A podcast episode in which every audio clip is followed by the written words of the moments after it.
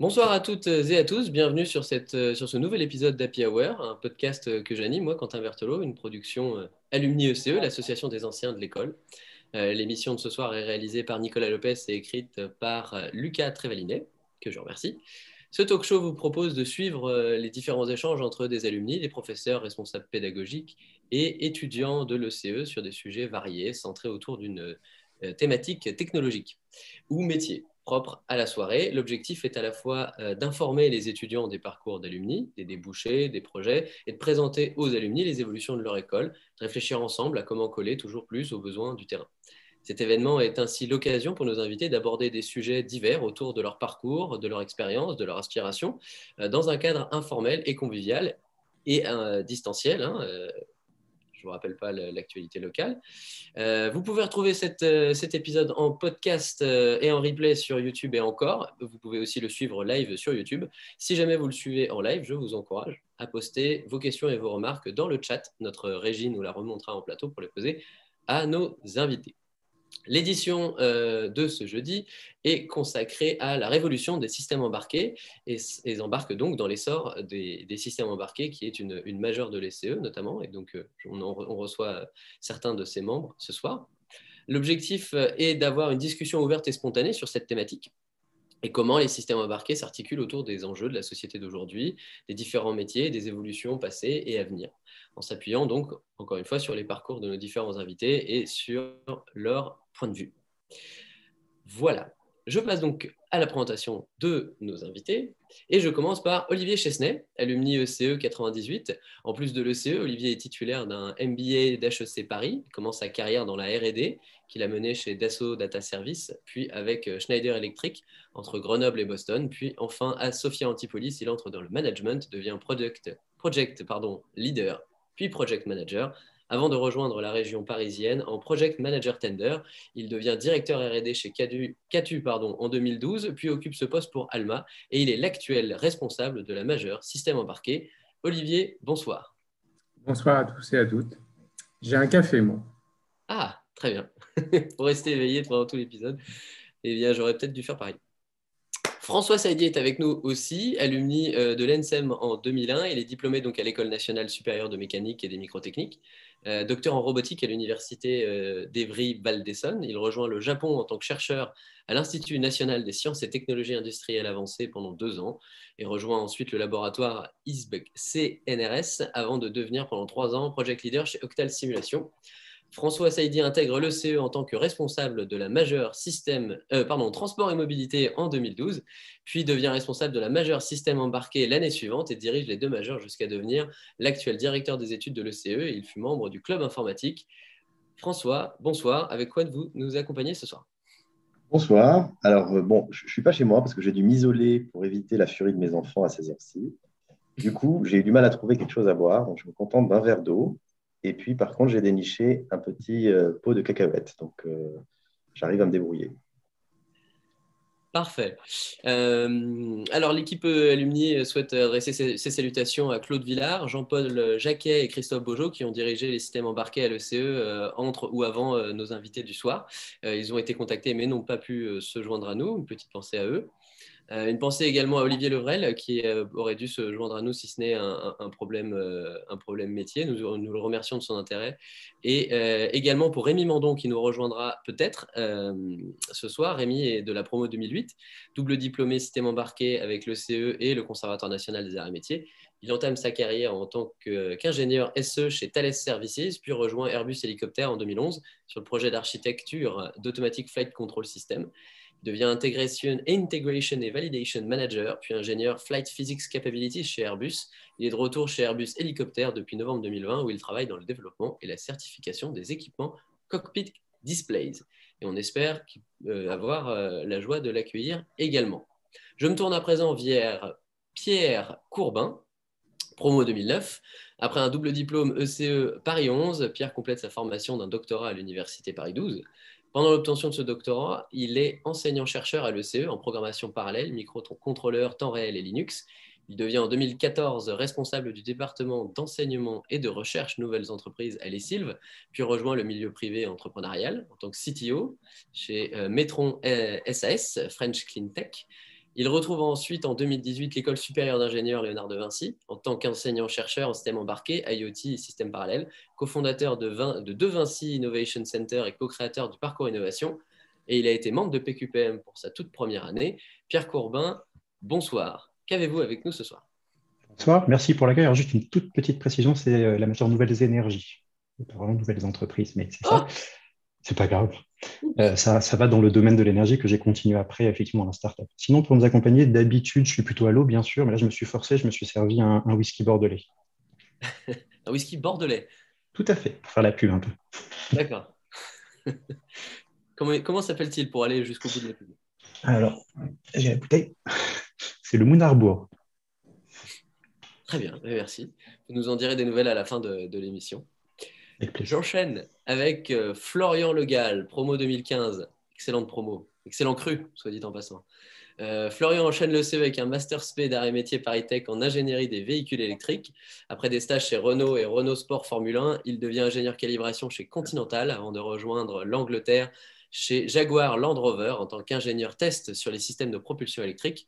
Florian officie actuellement en tant qu'ingénieur validation sur les systèmes de batterie chez Cummins et est connu en tant que président de carte CE de sa promotion. Florian, bonsoir. Bonsoir. Donc, euh, évidemment, habitant en Angleterre, euh, je me suis servi un gin tonic, étant donné que l'ensemble des raffineries sont en Écosse et Angleterre. Donc, euh, donc voilà. petite précision, euh, je ne suis plus à Cummins en tant qu'ingénieur système euh, test batterie. J'ai été recruté en tant que de retour chez Jaguar Land Rover en tant qu'ingénieur sur les systèmes de charge euh, sur les véhicules électriques et hybrides de la marque Jaguar Land Rover. Oh, c'est récent? Ça vient de tomber cette semaine. Oh, bah, félicitations alors, effectivement. félicitations à toi, Florian.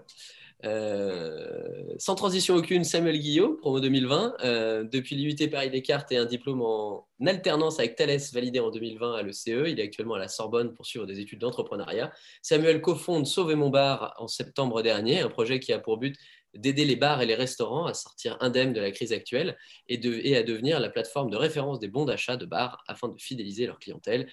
Il est également co-gérant du club de foot de l'USPSG. Samuel, bonsoir. Bonsoir, euh, merci pour la, présentation, Quentin. Bonsoir à tous. Euh, alors moi, j'ai choisi de l'eau aussi. Euh, je me suis dit que boire tout seul devant mon PC, c'était peut-être pas une bonne idée, mais bon, pourquoi pas. Prochain coup, j'amènerai un Ricard. Mais tu n'es point seul, nous sommes tous avec toi. Avec nous également ce soir, Faustine Lefebvre 2022. Faustine suit actuellement les cours de la majeure système embarqué section internationale et elle a validé des stages chez France 3 et Aeronautica Engineering au niveau des normes et des réglementations du secteur des transports en France et en Europe. Faustine était également technicienne du son pour la troupe métronome. Faustine, bonsoir. Bonsoir, merci pour l'invitation. Et sinon, bah, on va rester dans la même lignée. Moi aussi, j'ai pris de l'eau pour ce soir. Euh, voilà, classique. Bien, merci en tout cas à tous d'avoir accepté l'invitation que nous vous avons faite. Pour ma part, je suis euh, au jus de pomme pour, euh, pour cette édition. Euh, et donc, voilà. Sans transition aucune, encore une fois, je me tourne vers nos responsables pédagogiques, François et Olivier, notamment par rapport à la majeure, puisqu'effectivement, dans nos épisodes, on parle de tout ce qui est domaine technologique, qui, euh, à l'ECE, est, est, symbolisé par, euh, cette majeure système embarqué qui, qui, a, diplômé tant d'étudiants au travers des années, une majeure euh, dite historique de l'école. Vous avez, où vous êtes en train de la diriger. Est-ce que vous pouvez nous faire un petit rappel historique des systèmes embarqués? Qu'est-ce qu'un système embarqué de manière un peu large? Et comment s'articulent un petit peu les, dernières nouveautés à l'école pour nos, pour nos alumni de cette, promo, de cette pardon, de cette majeure euh, en sont diplômés depuis quelques années Alors, je ne sais pas. moi, je vais peut-être faire simple. La partie historique, je te laisserai sur la partie plus, récente. Parce que, bon, donc, euh, moi, je, je, me suis occupé de cette majeure entre donc, 2013 et 2017, à peu près 18. Voilà, précis. Voilà. Donc, je, l'avais reprise après que enfin, c'est Christophe Bojo qui, l'a qui, qui dirigée juste avant moi. Euh, et je m'occupais donc en, parallèle de la majeure transport et mobilité. Donc pendant, pendant un certain nombre d'années, j'avais les deux majeurs. Il fallait que j'harmonise aussi les enseignements, que je crée des différences entre ces deux enseignements.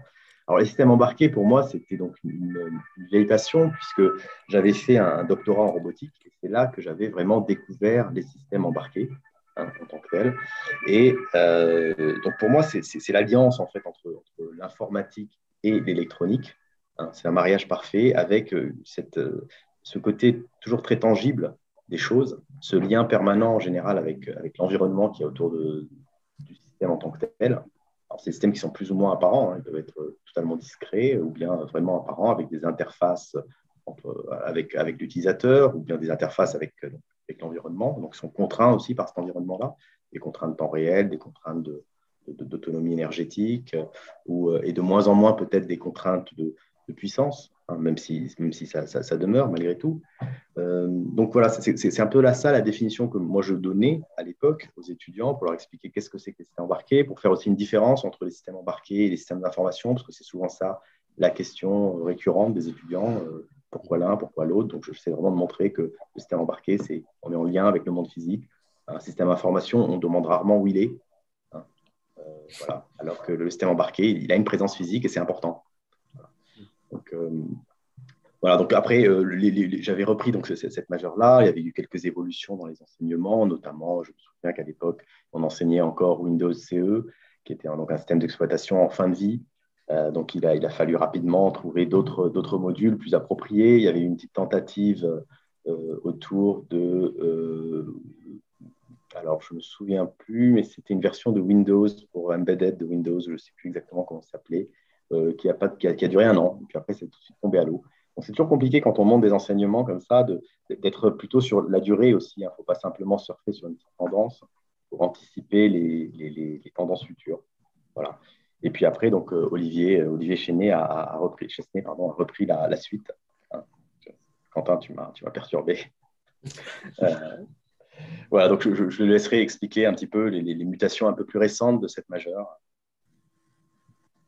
Merci François. Donc, euh, moi, j'ai repris exactement la même, les systèmes embarqués. J'aime bien, j'aime bien la définition de, François, de dire que c'est le mélange de, l'électronique et du logiciel avec des contraintes. Donc, euh, il y a eu pas mal d'évolutions. Donc, moi, j'ai pris euh, la majeure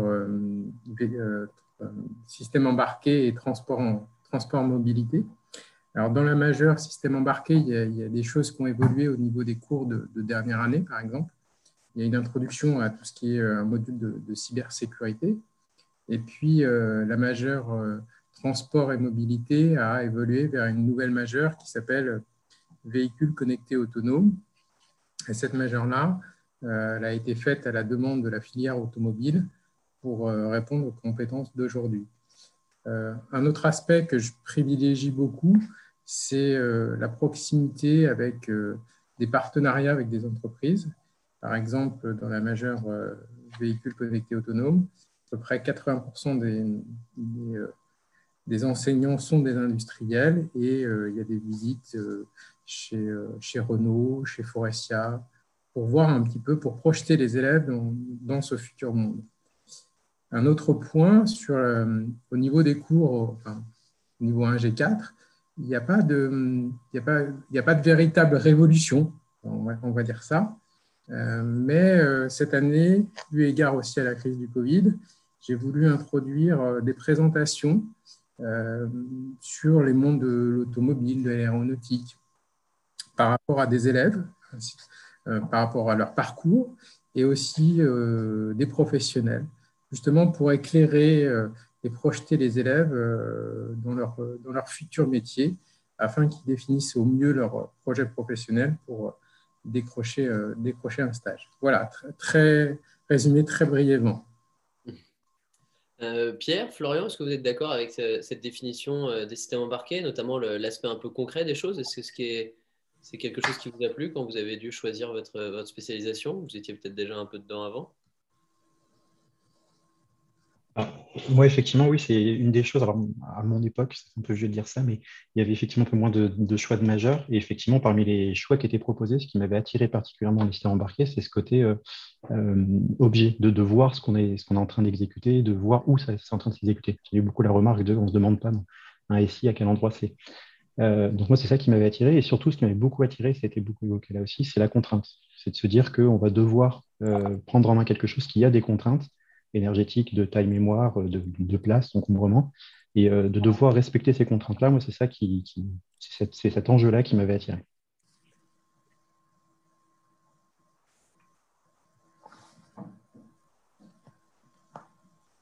Florian euh, euh, Oui, juste pour ajouter très brièvement, à l'époque, euh, quand je devais choisir entre les deux majeurs, euh, évidemment, c'était transport et mobilité et euh, système embarqué. j'ai plus opté pour le choix du système embarqué, plus sur sa façon, vraiment la façon concrète dont c'était présenté, plus la projection que j'avais en, en, termes de parcours dans le monde de l'automobile. Et le choix après de l'option d'approfondissement en AG5. Donc, euh, c'était un, choix purement sur, euh, sur la longue durée pour, euh, pour mon avenir, en fait, que j'ai choisi cette majeure. Hmm.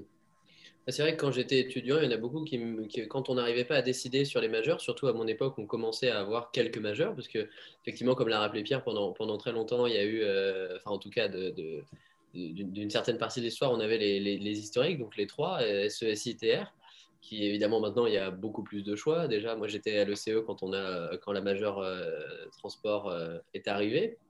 Et comme, euh, comme, le, comme le soulignait Florian, on a eu ces choix à faire. Et c'est vrai que moi je me souviens de débats avec des étudiants et on nous disait l'avantage de SE, c'est que si tu veux faire du SI après, tu peux. D'ailleurs, on est beaucoup de SE à avoir fait de la SI après.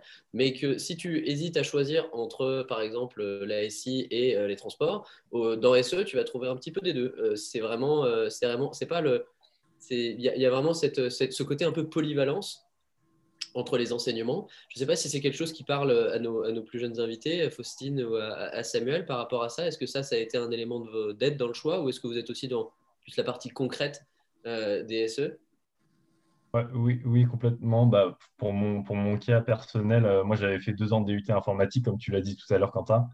Euh, et donc en fait, la partie SI, je l'avais déjà entrevue. Et effectivement, la possibilité de, passer sur des SE quand je suis rentré à, l'ECE en troisième année, euh, ça m'a permis de, voir complètement autre chose. Et comme tu le dis aussi, euh, aujourd'hui, euh, je suis plus à travailler sur du, SI au final avec mon projet.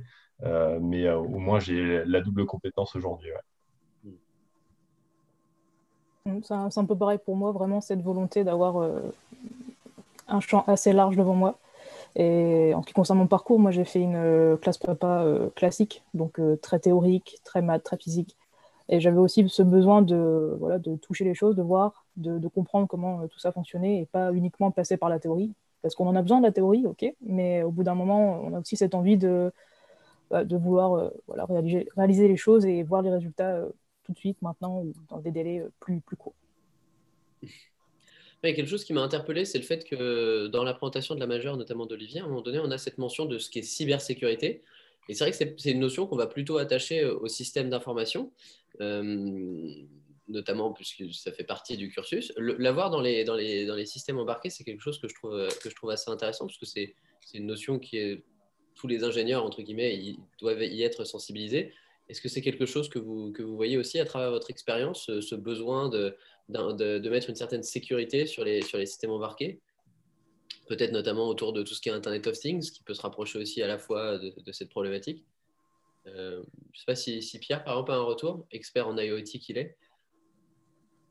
En IoT, il faut le dire vite, mais euh, bah, effectivement, on a tous en tête plein de plein de plein d'histoires d'objets qui ont été hackés pour justement faire d'autres attaques. Donc euh, oui, les, systèmes embarqués sont très sensibles à cette partie sécurité. On a même des, des choses qui sortent, des termes qui sortent aujourd'hui, le security by design, c'est-à-dire de penser son système embarqué directement en intégrant les, contraintes de sécurité. Mmh. Avec tous les objets, donc l'IoT qui se développent, euh, bah, il faut que ces objets-là soient euh, au niveau matériel euh, bien sécurisés. Donc c'est même essentiel que ce soit effectivement dans les, dans les formations. Je crois qu'Olivier voulait intervenir juste un petit mot déjà sur les gens qui prennent généralement SE, puisque là, je commence à avoir pas mal de, un petit peu de recul. C'est des gens qui aiment faire, qui aiment tester, qui aiment le produit, qui aiment la performance, à contrario à des gens de SI où bah, ce n'est pas grave sur quoi ils travaillent. Mais généralement, les, vraiment, c'est une caractéristique un petit peu des, des, gens qui choisissent cette majeure, c'est un besoin de faire, de réaliser, de voir le, produit, la performance. Donc ça, c'est le, premier point. Le deuxième point, c'est euh, ce que, ce que j'ai indiqué, donc l'aspect cybersécurité. Donc après, il y a un deuxième point, euh, c'est la partie safety, qui est de plus en plus présente. Et puis, euh, en troisième point, qui va arriver bientôt, c'est tous les, domaines d'architecture système. Voilà, ça, c'est des, choses maintenant qui sont vraiment essentielles à, maîtriser en sortie de cursus ingénieur, et c'est ce que demandent les entreprises. Un autre point sur lequel je suis en train de, travailler, c'est d'avoir un, un module d'intelligence artificielle au niveau de l'embarqué. Voilà c'est un petit peu les, grandes tendances. Voilà. C'est quelque chose qui intéresserait euh, les étudiants ou les jeunes diplômés, euh, vous, qui, vous qui sortez de ces enseignements, euh, Faustine ou, Samuel?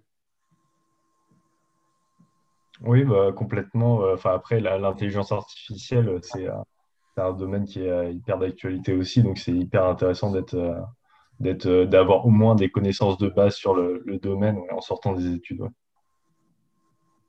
Je trouve aussi que c'est vraiment quelque chose qui a, son importance.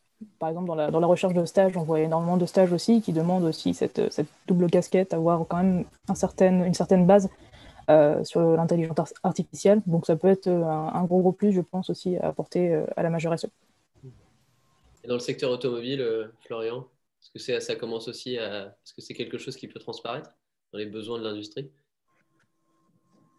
Alors oui, tout à fait comme on en avait un petit peu discuté juste avant, euh, le fait que bah, on, parle de plus en plus de véhicules autonomes ou euh, l'électrification des véhicules. Donc c'est vraiment un domaine euh, où il va falloir de plus en plus se développer et c'est quelque chose où les entreprises commencent à recruter énormément. c'est ce que je suis en train de voir à Jaguar. il y a tout, un, énorme département en fait qui se, qui se crée là-dessus. Donc, euh, il y a un très grand avenir euh, sur ce domaine-là. Alors du coup, j'aurais bien aimé que Rémi, notre, notre spécialiste de, l'aéronautique, entre guillemets, puisse, euh, puisse rebondir là-dessus. Mais pour tout ce qui est aspect cybersécurité aussi, j'imagine que dans l'automobile, dans hein, je m'acharne un peu sur toi, mais il y, y, a aussi cette, cette, cette facette-là qui va rentrer en, ligne de compte, au-delà de, l'intelligence artificielle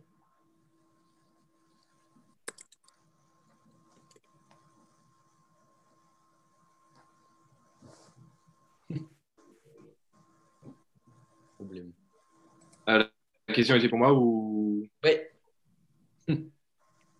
En fait, euh, oui. Avant, on parlait de la partie cybersécurité aussi, comme quoi c'est quelque chose qui arrive actuellement.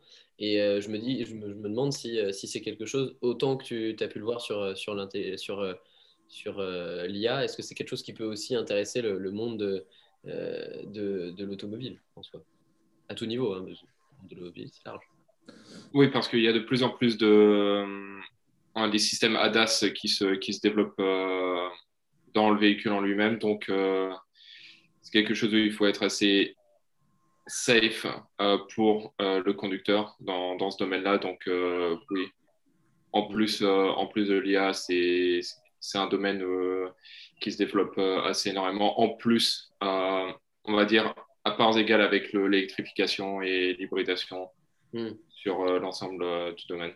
Ça, c'est quelque chose pour lequel je ne suis pas sûr qu'on soit très sensibilisé. Moi, j'avais vu une vidéo euh, qui se voulait euh, rigolote, mais qui m'a plus fait flipper qu'autre chose, où on voyait euh, une personne qui était sur l'autoroute et des amis à lui qui bloquaient le moteur à distance et il se retrouvait sans moteur sur l'autoroute. Et du coup, il s'était fait hacker sa voiture à distance. C'est vrai que pour moi, habitué un petit peu de peut-être un, peu, moins à la page que je ne le fus, j'avais l'impression qu'une voiture, c'était pas forcément un système aussi complexe et aussi avec des, interactions qui permettaient d'être d'être hacké, mais c'est vrai que maintenant dans les voitures, on a Bluetooth, Wi-Fi, on a plein de trucs, du coup nécessairement des, entrées, des portes d'entrée qui peuvent être qui peuvent être hackées. Et effectivement, surtout dans les nouvelles voitures, quelque chose qu'il faudrait vraiment mettre en place. Moi, j'ai une Clio, je ne me pose pas forcément la question de me faire arrêter mon moteur sur l'autoroute, mais, mais, mais à terme, c'est vrai que ça peut devenir une complication. Alors là, on parle de l'autoroute, mais les systèmes embarqués, c'est quand même quelque chose de très large. Euh, puisque ça inclut aussi, alors on, espérait aussi que certains alumni pourraient nous rejoindre parce qu'on se rend compte que le SE, c'est quand même dans énormément de domaines. On pense des voitures, c'est très porteur. On a aussi euh, l'aéronautique, l'aérospatiale, on a les trains, on a les, bateaux, euh, et ça, c'est que pour la partie transport. Après, les, montres intelligentes. Bah, j'en profite pour saluer Paul Croiset de Withings qui aurait pu également nous rejoindre si ce n'est des contraintes pro donc on, a quand même une très grande polyvalence des systèmes embarqués et d'avoir ces sensibilisations-là sur l'intelligence artificielle, sur la cybersécurité euh, au niveau des étudiants, euh, c'est pas mal. Et alors juste avant de donner la parole à Olivier Chesnay, je, profite aussi pour, euh, pour, rappeler qu'hier a eu lieu la conférence du, docteur Luc Julia, qui, qui a été l'un des co-créateurs de Siri et qui a été directeur d'innovation aussi chez, chez Siemens et euh, qui a pas mal travaillé sur le domaine de l'intelligence artificielle, qui nous a fait une conférence hier sur euh, euh, le titre L'intelligence artificielle n'existe pas et qui remettait en cause la possibilité qu'on ait des, voitures, notamment intelligentes, au niveau des niveaux d'autonomie et que le niveau 5 n'arrivera pas. et je, vous invite à regarder cette conférence pour ceux qui ne l'ont pas déjà fait, si vous voulez plus d'informations sur tout ce qui est intelligence artificielle et avoir l'avis de, cette personne qualifiée. Olivier Chesnay. Et juste un mot pour complémenter, la cybersécurité dans le domaine de l'automobile, c'est déjà d'actualité. À peu près 20% des véhicules vendus actuellement sont en déconnexion Internet. Et maintenant, tous les, par exemple, sur une Zoé, il y a à peu près 53 calculateurs différents. Donc, on arrive déjà sur une, voiture de milieu de gamme à une complexité.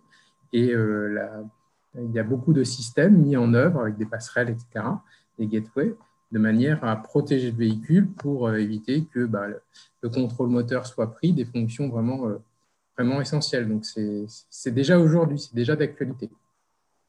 D'accord. Pendant que j'ai euh, Olivier Chesnay, j'en profite pour lui poser une question qu'on nous a euh, qu'on nous, nous, a posée en amont de cette émission, d'ailleurs, qu'on vient de me rappeler. Euh, merci la régie. certaines personnes actuellement, surtout au niveau des étudiants, peinent à voir la différence concrète entre OCRE et SE. Donc, pour rappel, OCRE, c'est une majeure à l'ECE actuelle qui, qui, qui, traite des objets connectés. C'est le premier épisode d'Happy Hour, objets connectés et réseaux. service.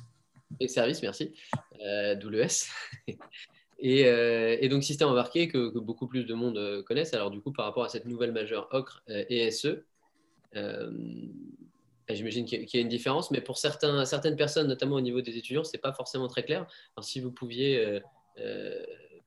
Alors, je, dirais que SE est plus dans la, dans la conception, comment on construit un objet, même un objet connecté, sur bah, son organisation, son architecture, son énergie, sa communication. Je dirais plutôt que euh, Ocre est, vraiment tourné vers le service, la gestion de la donnée utilisateur, comment elle est structurée. Voilà un petit peu le, euh, comment j'essaye de différencier les, deux majeurs. D'accord. je réponds à votre. Euh, je, vais me tourner vers, vers Samuel pour, pour en avoir le cœur net et pour avoir. Oui. Après, moi, je ne connais, je connais pas très bien la majeure ocre, du coup, mais j'ai fait, j'ai fait SE. Mais euh, pour ajouter un petit détail en plus aussi, du coup, c'est qu'à euh, l'ECE, en tout cas, on peut faire de l'alternance avec euh, la majeure SE, donc c'est quand même un, avantage qui est aussi super. Donc ça peut être un élément déterminant dans le choix de, la majeure aussi. Hein. voilà. Hmm.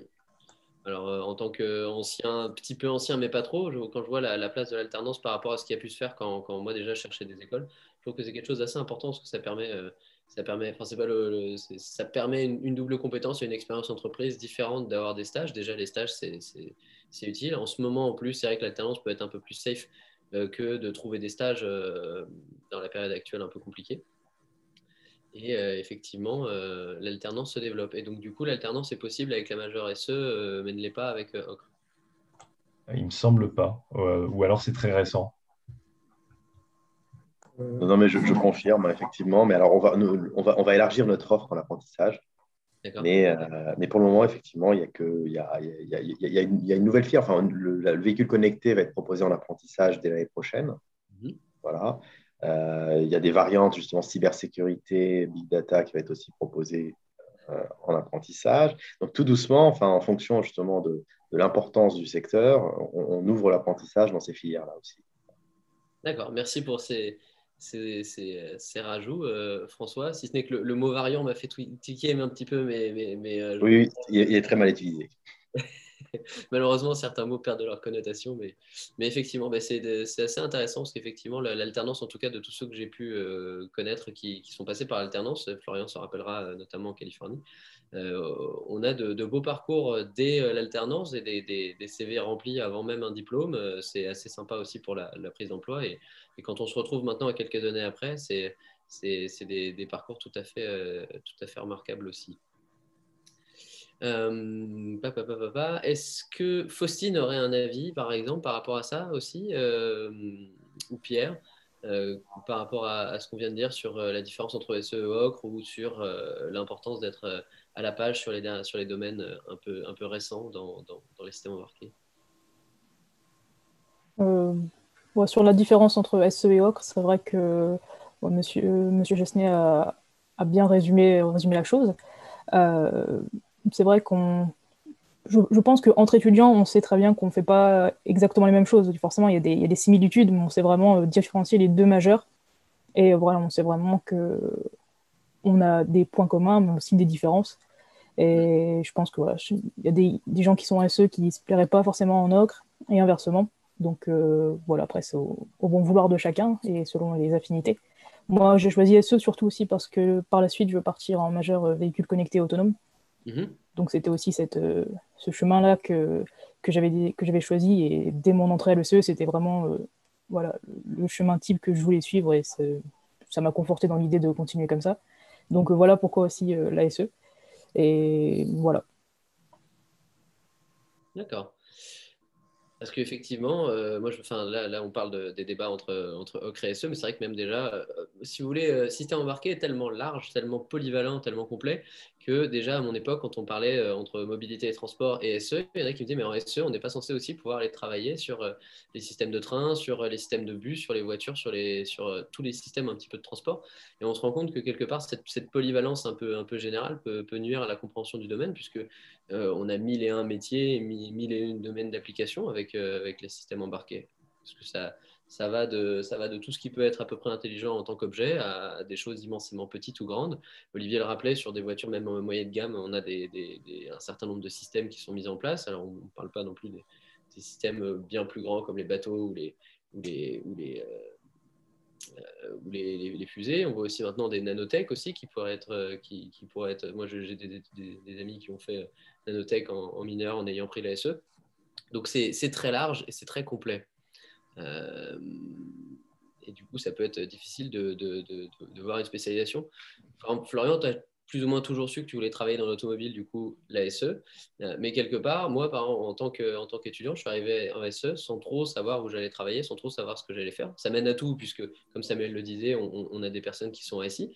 Euh, moi-même, j'ai eu des missions plus de SI après donc cette, polyvalence générale, on me suis toujours demandé comment ça se transmettait dans les, dans les cours, dans le sens où comment on peut apprendre tant de choses sur tant de domaines avec une majeure, et en deux ans.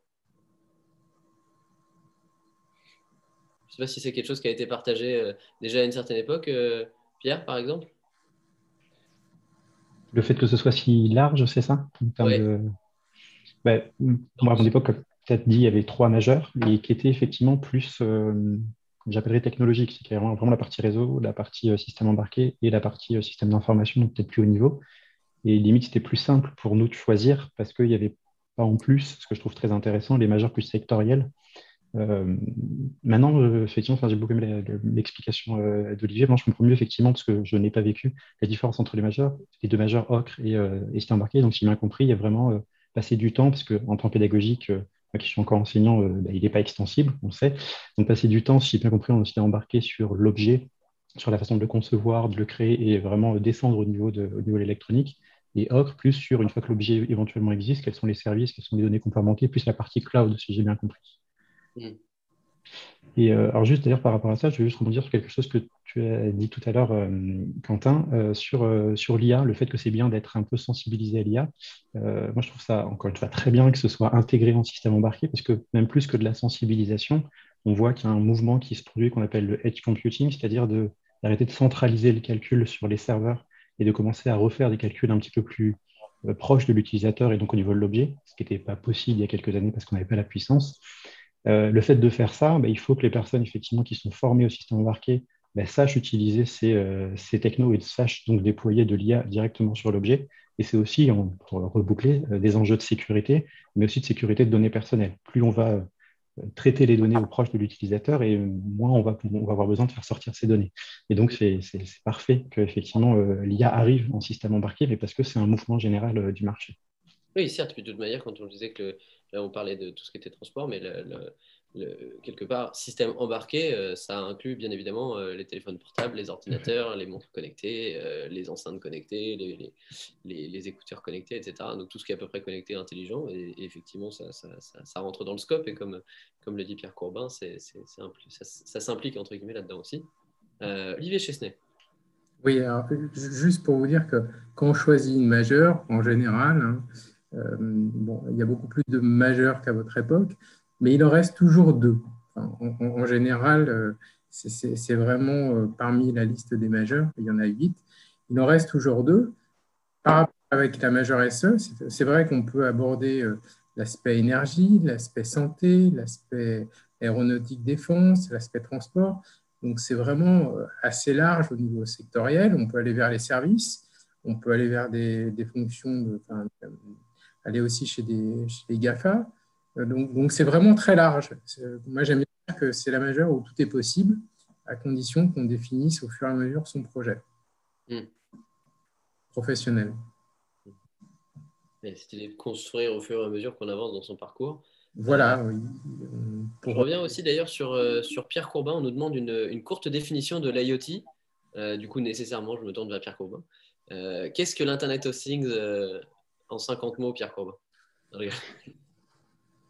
ce piège. Euh, non, mais euh, alors, bah, pour le coup, moi j'ai une formation c'est embarqué euh, de l'ECE, effectivement, je suis d'accord, ça ouvre à plein de choses, bien sûr, et aujourd'hui, je donne des cours notamment sur la partie système embarqué, mais à mon grand regret un peu plus haut niveau, pas le temps de descendre aussi bas que ce qu'on peut faire, et donc on comprend peut-être un peu moins la, machine dans les cours que je donne. Et euh, quand je donne des cours d'IoT, je donne aussi des cours de cloud. Donc c'est là pour ça que ça m'intéressait d'avoir la différence entre OCRE et euh, système embarqué. Effectivement, l'IoT, à mon sens, c'est l'association de ces deux choses-là. C'est-à-dire un objet qui peut faire du calcul en local, qui peut récupérer des données, qui offre un service déjà en local, mais qui ne peut être appelé connecté que si effectivement il envoie des données à l'extérieur, mais pas juste pour les stocker et les rendre disponibles pour d'autres, mais pour offrir de nouveaux services. Donc voilà, un objet qui, qui se transporte, euh, qui propose un service par lui-même, mais qui envoie des données pour proposer d'autres services grâce à ces données, pour être très large et pris au dépourvu. Presque criminellement. Merci, euh, merci euh, Pierre Courbin. Tout à l'heure, j'ai mentionné un peu rapidement la, la start-up Metron SAS en, parlant d'une clean French Tech. Est-ce que là aussi, ce n'est pas quelque chose où, les systèmes embarqués peuvent avoir un, un lieu, enfin, un rôle à jouer tout à l'heure. Olivier donc, nous parlait de tout ce qui était santé, défense, etc. Mais est-ce que l'environnement aussi, ça peut pas être quelque chose sur lequel les systèmes embarqués peuvent agir? Sur bah, les nouvelles énergies? bah, Complètement, effectivement. Bah, donc, j'ai été effectivement dans, dans, une startup qui existe toujours et qui est une grosse, très grosse entreprise, une très belle entreprise maintenant, euh, les systèmes embarqués avaient ont toujours une grosse place parce que cette entreprise en particulier travaille à l'efficacité énergétique des industriels. Les industriels, ils ont des usines, ils ont des machines qui ne sont pas forcément les toutes dernières, et il faut s'interconnecter avec ces, machines, avec certains protocoles qu'on apprend justement à l'école en système embarqué, euh, et euh, communiquer en installant un boîtier qui va récupérer l'ensemble de ces données. Donc il y avait tout un projet de système embarqué pour pouvoir connecter l'usine et donc faire de l'efficacité énergétique. Ça c'est une chose, mais pour être beaucoup plus large, que je trouve la question très intéressante liée au fait que je me suis occupé euh, effectivement d'une formation sur les nouvelles énergies. Euh, c'est ce qui m'avait attiré, comme je disais au début, en système embarqué. C'est ce côté contraint. C'est-à-dire qu'à un moment, on est face à un système qui a des limites et il faut faire avec ces limites. Et c'est ce que je trouve intéressant et ce qui devrait, au fur et à mesure, ce qu'il faut mettre dans l'ensemble des, formations, c'est qu'aujourd'hui, on se rend compte qu'effectivement, on, se prend les limites du monde dans la face et qu'il va falloir qu'on pense tous de cette façon-là. Donc, la façon dont on est formé en système embarqué, c'est, enfin, mon sens, c'est euh, j'ai mon système et avant de juste mettre mon service et de faire en sorte que ça marche, il faut que, en plus que ça marche, il faut que ça respecte certaines contraintes en termes de consommation, en termes de place, en termes d'efficacité. Ben, en fait, l'idée, ce serait d'appliquer ça pas juste au système embarqué. Donc, on a l'habitude le système embarqué, c'est pour ça que certainement, on se place bien ensuite dans des entreprises qui œuvrent euh, autour de, autour de l'écologie et, de la socio-écologie, euh, parce que justement, on a cette approche efficacité, à mon sens. Les implications et les contraintes des systèmes embarqués sont quelque part euh, prédisposer les ingénieurs SE à, tacler certains, certains enjeux actuels. J'aurais voulu l'avis de, de, François Cédy dessus, mais je donne la parole à, Olivier Chesnay en tout premier lieu. Juste euh, pour l'efficacité énergétique, moi j'ai travaillé une dizaine d'années chez Schneider Electric. Hein. D'abord de, connecter euh, toutes les usines, c'est-à-dire de mettre des capteurs, de mettre des automates programmables. Donc de bas niveau d'avoir des, informations, puis après de remonter au, dans des couches beaucoup plus hautes. Hein. Donc euh, il y, a, il y a ce qu'on appelle de la supervision, il y a ce qu'on appelle du MES, donc tout ça, c'est de l'interconnexion afin de réduire la consommation énergétique d'une installation, d'un site, d'une industrie. Donc ça, c'est un petit peu un, premier point sur l'efficacité énergétique et puis un deuxième point sur un objet connecté. Euh, ben, on peut dire qu'une voiture, c'est aussi un objet connecté, enfin, avec beaucoup de fonctions. Et il y a des fonctions de cet objet euh, qu'on appelle carte ou X. Il y a des fonctions de carte ou car, c'est-à-dire de communication d'un véhicule vers un autre véhicule pour savoir si, par exemple, il n'est pas trop près, trop loin, pour éviter un choc. Et carte ou X ou infra, euh, c'est-à-dire que des fois, ben, la puissance de calcul de, l'objet est assez grande. Donc, on délocalise des données pour faire du calcul à l'extérieur et euh, après rapatrier le résultat ou interagir avec les feux ou des choses comme ça. Donc, voilà, un objet connecté, ça dépend où on met vraiment la, la dimension, euh, l'interaction, les échanges de données. Je suis assez d'accord avec Pierre. Merci, euh, merci Olivier. Et donc, euh, François, est-ce que l'idée, l'idée qui a été évoquée, que effectivement l'implication et les contraintes un petit peu du fonctionnement des systèmes embarqués avec un, haut degré de nécessité de, de capacité, avec euh, des contraintes de taille, de poids et d'efficacité en tout genre Est-ce que c'est quelque chose qui peut prédisposer les SE à, aider dans les, enjeux, euh, dans les enjeux globaux actuels. Alors, on parle effectivement de, de, l'environnement, mais il y, a, il y a beaucoup d'enjeux actuels, au-delà de la crise qui nous occupe. Euh, les SE peuvent jouer, une, les systèmes embarqués pardon, peuvent jouer un rôle là-dedans? Alors, avant de répondre à cette, à cette question précisément, j'ai bien aimé en fait l'aspect prédisposition. C'est qu'en fait, ça, ça, oblige les, chefs de projet, les développeurs à, bien poser le problème surtout, en fait.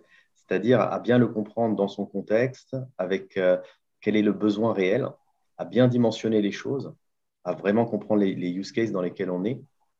Et ça, c'est vraiment une approche qui est très, qui, normalement devrait être générale, mais qui est euh, vraiment la grille de lecture d'un problème en système embarqué très vite comprendre le contexte, les contraintes, la dimension des choses, la, puissance disponible, l'énergie disponible, euh, et donc à chaque fois travailler avec voilà, les entrées, comment, elles doivent être. Donc ça forge effectivement une manière d'analyser les choses et de poser les problèmes, et qui est très intéressant parce qu'elle peut être transposée à, toutes, à, toutes les analyses de projet finalement. Euh, alors après, bon, le système embarqué, bien évidemment, euh, c'est quelque chose qui peut, résoudre toute une série de problèmes auxquels on est confronté à travers la transition énergétique, la santé, hein, avec le, vieillissement de la population, le maintien à domicile de personnes de plus en plus âgées, qui doivent être euh, monitorées avec des systèmes aussi de, de pallier à certaines euh, déficiences. Donc ça, ça voilà, la santé l'énergie, donc on a pu déjà dire beaucoup d'aspects dessus. Euh, donc effectivement, ça, résout un certain nombre de, problématiques. on parle aussi donc, de, donc des, transports bien évidemment, on cherche à, rendre les transports plus sobres en consommation énergétique. Donc, euh, bon, il y a les véhicules électriques, c'est une chose, mais il y a aussi euh, tout ce qui est transport en commun qui, reste à. Alors, bien sûr, on parle de ce qui se passe en France, dans les pays développés. Ce sont des pays qui ont déjà des systèmes de transport, mais dans d'autres pays, on part de, beaucoup, plus loin. Et donc, il y, a des étapes en termes de développement qui doivent être sautées pour ne pas passer par toutes les étapes par lesquelles les pays développés d'aujourd'hui sont passés et directement aller à des modes de, consommation beaucoup plus sobres. Merci, euh, merci François. Est-ce que ce sont des, éléments qui, euh, alors là, euh, par rapport à cette implication sur les systèmes embarqués, est-ce que c'est quelque chose qui se ressent aussi dans la carrière de nos alumni? Donc là, par exemple, Florian, est-ce que, est-ce que, ah, euh, donc, euh, pas Florian. Euh, Samuel, toi qui du coup a, eu cette manière de penser un peu à la SE, et maintenant on te tourne vers un projet qui peut être un peu SI, un peu plus SI. Est-ce que cette manière de penser, c'est quelque chose qui t'aide dans, ton projet professionnel? Oui, bah, complètement. Ce que disait François, au final, de, pouvoir reposer le, problème qui est à la base pour pouvoir lancer quelque chose et pas se lancer directement la tête, euh, dans le guidon au final dans un projet, bah, ça s'applique euh, au SE forcément, mais ça s'applique à, tout projet, en fait, tout ce qu'on veut lancer. Euh, c'est un principe, je pense, qui est, qui est global et il faut l'appliquer dans, tout ce qu'on fait. Ouais. Très bien. du coup, Faustine, toi, tu es plutôt au début de cette manière de, penser par rapport à, tes cours. Est-ce que c'est quelque chose aussi qui te semble un peu logique, cette manière de, bah, poser le problème avant de, avant de s'y attaquer, mais quelque part, euh, effectivement, euh, d'avoir peut-être des ressources un peu limitées au début, euh, de savoir exactement les entrants, de devoir fabriquer quelque chose avec ça pour avoir un sortie qui soit efficace. alors, ouais. D'ailleurs, c'est quelque chose, je pense, qui est, qui est développé par, par les professeurs, par les matières. moi, je suis arrivé en SE, j'étais pratiquement novice en électronique. Mhm. Donc, les débuts ont été compliqués forcément. Parce que, voilà, en n'ayant pas un gros bagage euh, en électronique, etc., c'était assez, euh, assez compliqué.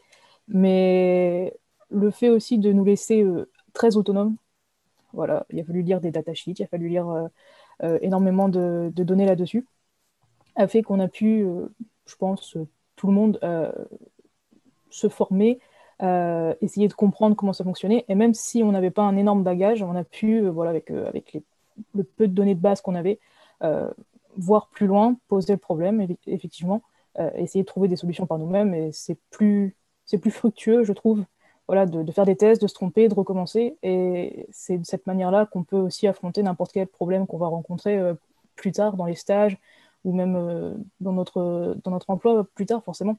Parce qu'on ne peut pas sortir de l'école en sachant tout sur le bout des doigts et, voilà, il faut savoir aussi réagir à, n'importe quelle situation. Et je pense que c'est quelque chose qui est euh, très développé au sein de l'école. Et c'est une bonne chose euh, pour nous. Et donc, du coup, euh, donc ton expérience est intéressante parce que du coup, tu es, tu es arrivé en major S sans expérience de l'électronique et c'est faisable. En tout cas, ça, ça peut rassurer ceci pas mal de, pas mal de personnes. Ouais, tout à fait, c'est faisable. Bon, alors, ça demande énormément de travail. là, le premier semestre, ça a été, ça a été voilà, très intense. Mais en même temps, si on est là, c'est aussi pour, euh, voilà, pour se donner à fond.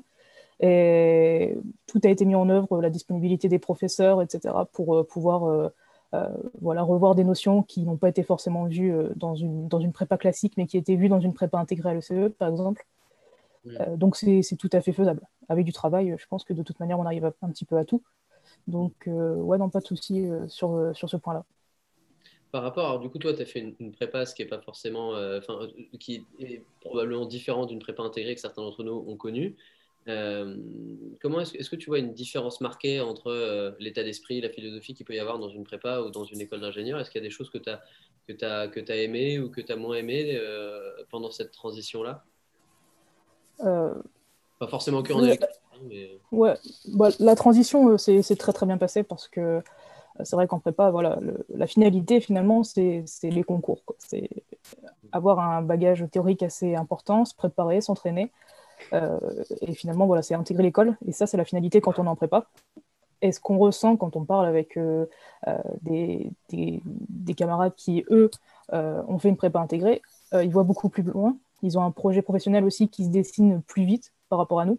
Et il y a aussi toute cette la faculté de prendre, prendre la parole en public, ça peut paraître bête, mais nous, c'est vrai qu'on est très refermé sur nous-mêmes. On parle pas, voilà, on fait, on fait quelques examens à l'oral, mais ça reste très, très restreint. Et donc, cette chose-là, c'est quelque chose qui est développé en, prépa intégrée, qui n'est pas forcément dans une prépa classique.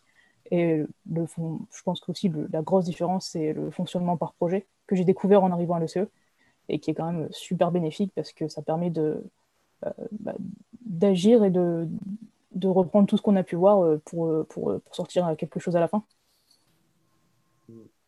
Bah ouais, c'est, quelque chose qui parle mal parce que bon, euh, la promo 2015, Florian pourra le confirmer, c'est effectivement une promo qui a été considérée comme une promo un peu test. Nous, on a eu une forme d'un G2 un peu particulière avec d'un côté la partie un peu plus, plus électronique informatique où, la partie un peu plus scientifique. On a, inauguré certaines cols, on a inauguré euh, bah, de nouvelles majeures, on l'a dit, de nouvelles destinations internationales, et euh, notamment la VPE qui a été créée pendant qu'on faisait notre, notre quatrième année, il me semble. Et on commençait à avoir vraiment cet aspect euh, valorisation du projet. et qu'est-ce qu'on peut faire à partir d'un simple projet d'école Et c'est vrai que quand je parlais avec différentes personnes autre part, il y avait aussi bah, tout, l'aspect communication, tu l'as dit, euh, prise de parole en public, la dictée ECE, tout ça, c'est des choses qui ne sont pas forcément dans d'autres écoles et qui aident beaucoup quand on fait des entretiens d'embauche ou quand on doit faire nos premières présentations euh, en public. Et ça, c'est dans tous les domaines, SE ou SI, hein, là pour le coup. Euh, mais c'est vrai que je me souviens en tout cas de, me dire d'être en système embarqué à l'école centrale d'électronique, parce qu'à l'époque, CE, c'était l'école centrale d'électronique. Je me suis dit, il faut quand même être balèze, quoi. Parce que, bon, et euh, finalement, ça m'a mis une, petite pression quand j'ai choisi, euh, choisi SE. Et ce n'est pas forcément euh, quelque chose qui s'est vu après, puisque ben, j'ai pu partir un peu vers le, vers le SI, j'aurais pu revenir vers le SE. à un moment donné, on me parlait de, différents éléments. Et je ne sais pas, par exemple, ce que pourrait aussi nous dire Samuel, qui lui est en, plein là-dedans. Est-ce que c'est -ce c'est quelque chose, la philosophie SE s'adapte bien à toute cette partie projet, toi qui montes ton projet professionnel dans un autre domaine? Ouais, complètement. Bah, après, ce qu'on apprend à l'école aussi, ça reste euh, des, des, basiques, disons, et euh, derrière, c'est euh, l'envie aussi d'apprendre par soi-même et ce qu'on apprend à travers ses projets personnels, à, travers d'autres expériences professionnelles qui, qui vont aussi nous former un petit peu. Et aujourd'hui, c'est le, cumul de tout ça, des, cours, de, l'apprentissage euh, personnel et professionnel qui, qui fait qu'aujourd'hui, je peux m'en sortir sur, euh, sur euh, le domaine de, la création d'une entreprise. Et, donc, du coup, François Saidi aussi, la, philosophie de la pédagogie par projet. Alors, ici, dans le domaine des systèmes embarqués ou dans la majeure qui nous intéresse, mais j'imagine même au niveau de l'ECE, c'est quelque chose qui a des répercussions plutôt positives, selon vous? Enfin, j'imagine. Ah oui, bien sûr. Que je pense qu'une des plus, grosses répercussions, c'est donc sur la capacité de, nos étudiants à pouvoir euh, promouvoir des projets, parler de leurs projets, vendre leurs projets. Et donc, ça peut servir aussi bien dans, une grosse entreprise, parce qu'il faut toujours convaincre, mais aussi notamment pour la création d'entreprise. Hein. C'est vrai qu'on a vraiment une, grosse force de création d'entreprise à l'ECE. Alors, ça ne se voit pas toujours au niveau de l'incubateur, parce qu'ils vont bien souvent aller ailleurs au niveau des incubateurs, ou bien ça se fait quelques années après leur sortie d'école. Et ce sont, je pense que beaucoup de choses se sont euh, créées à travers ces systèmes de projets hein, et cette recherche de valorisation, donc cette recherche finalement de, convaincre la société qu'il y a une valeur à ce projet, qu'il y a un usage, qu'il y a une clientèle qu'on va pouvoir rencontrer à un moment donné. Hmm. Est-ce que cette, alors cette, cette, pédagogie projet, cette manière de, voir les choses, couplée un petit peu à l'implication euh, SE dont on a parlé, euh, donc ça a un intérêt certain, euh, on l'a vu avec Pierre et Samuel sur tout ce qui était euh, start-upper, entrepreneuriat. Qu'en est-il des, grandes entreprises, alors des mastodontes internationales Donc je m'oriente à, Florian qui travaille chez, Jaguar Land Rover ou Olivier Chesnay qui a connu le monde de la R&D chez Schneider Electric à, grande échelle. Est-ce que là aussi, la, philosophie un peu projet, la, manière de voir les choses un petit peu plus SE a-t-elle un intérêt? Je pense d'abord, oui, je pense qu'il y a une certaine euh, façon de penser, plus opérationnelle, plus terre à terre, plus avec des contraintes. Je pense que c'est un atout, ça c'est le premier point. Euh, je voulais juste revenir sur la partie projet, fonctionnement par projet. Euh, vous donner un ou deux exemples de réalisation. Donc les projets, ils, sont pour moi à, au moins deux niveaux. les projets, ils sont dans les modules de cours, c'est-à-dire qu'il y a des enseignements, des TP, des cours, des TP.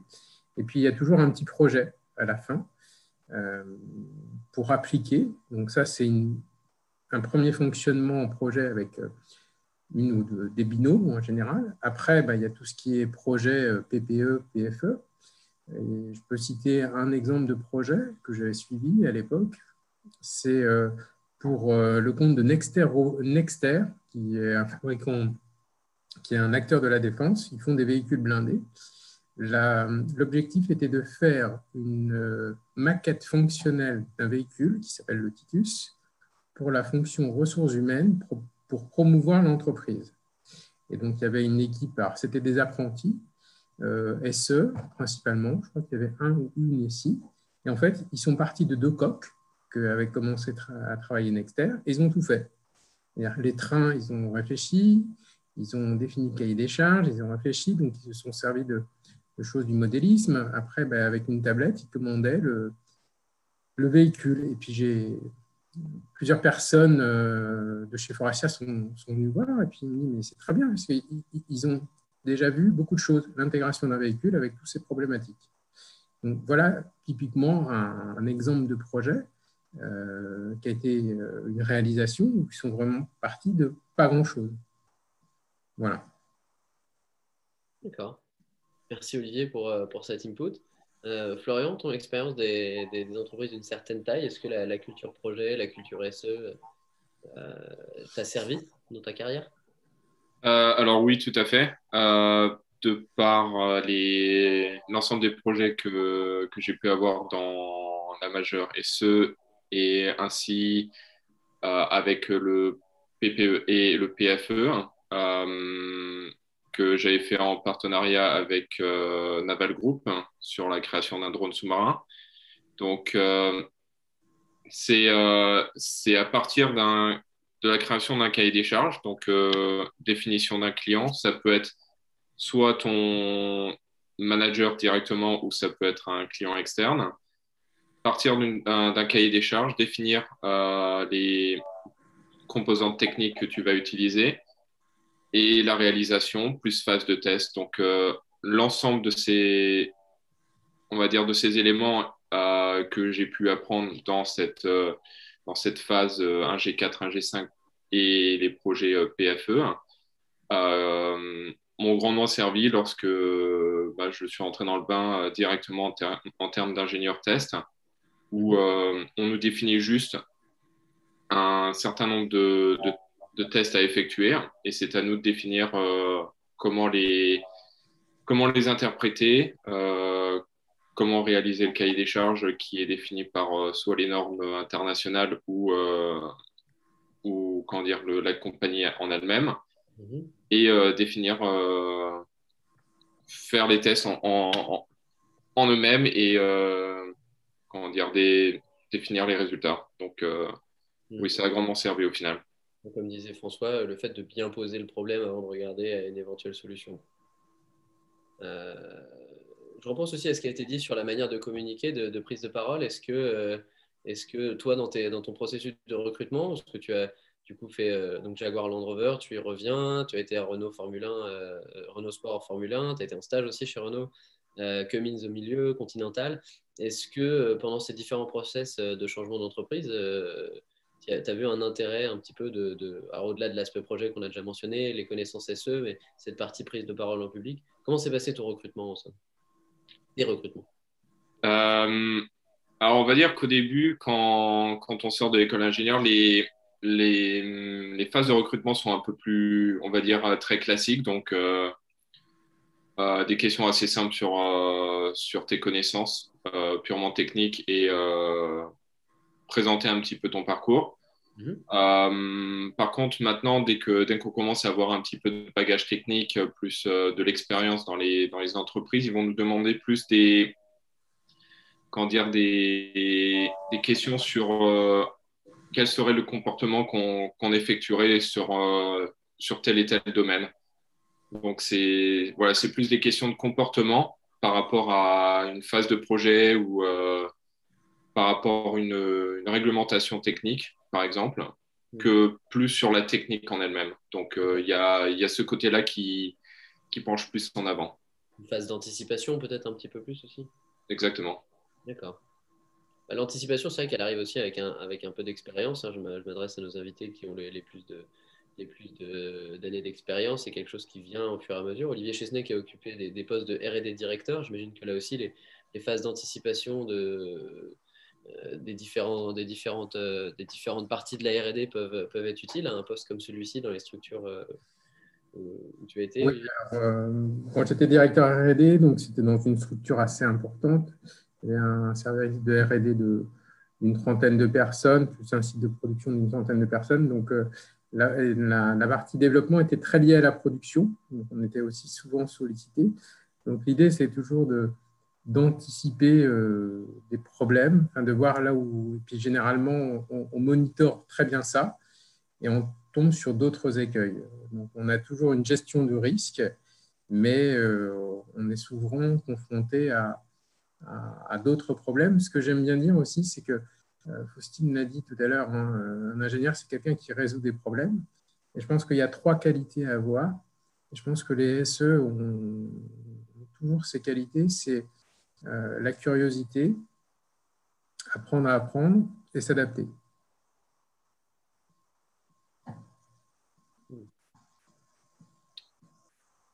C'est des, qualités qui, se retrouvent actuellement, euh, Faustine, Samuel, dans les, dans les jeunes diplômés, dans les, dans les, dans les étudiants de la majeure?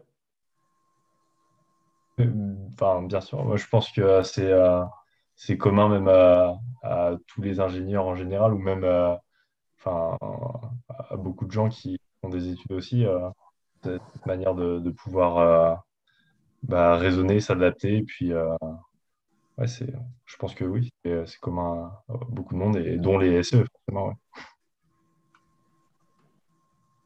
Pareil, je pense aussi que c'est quelque chose qui est, qui est super important.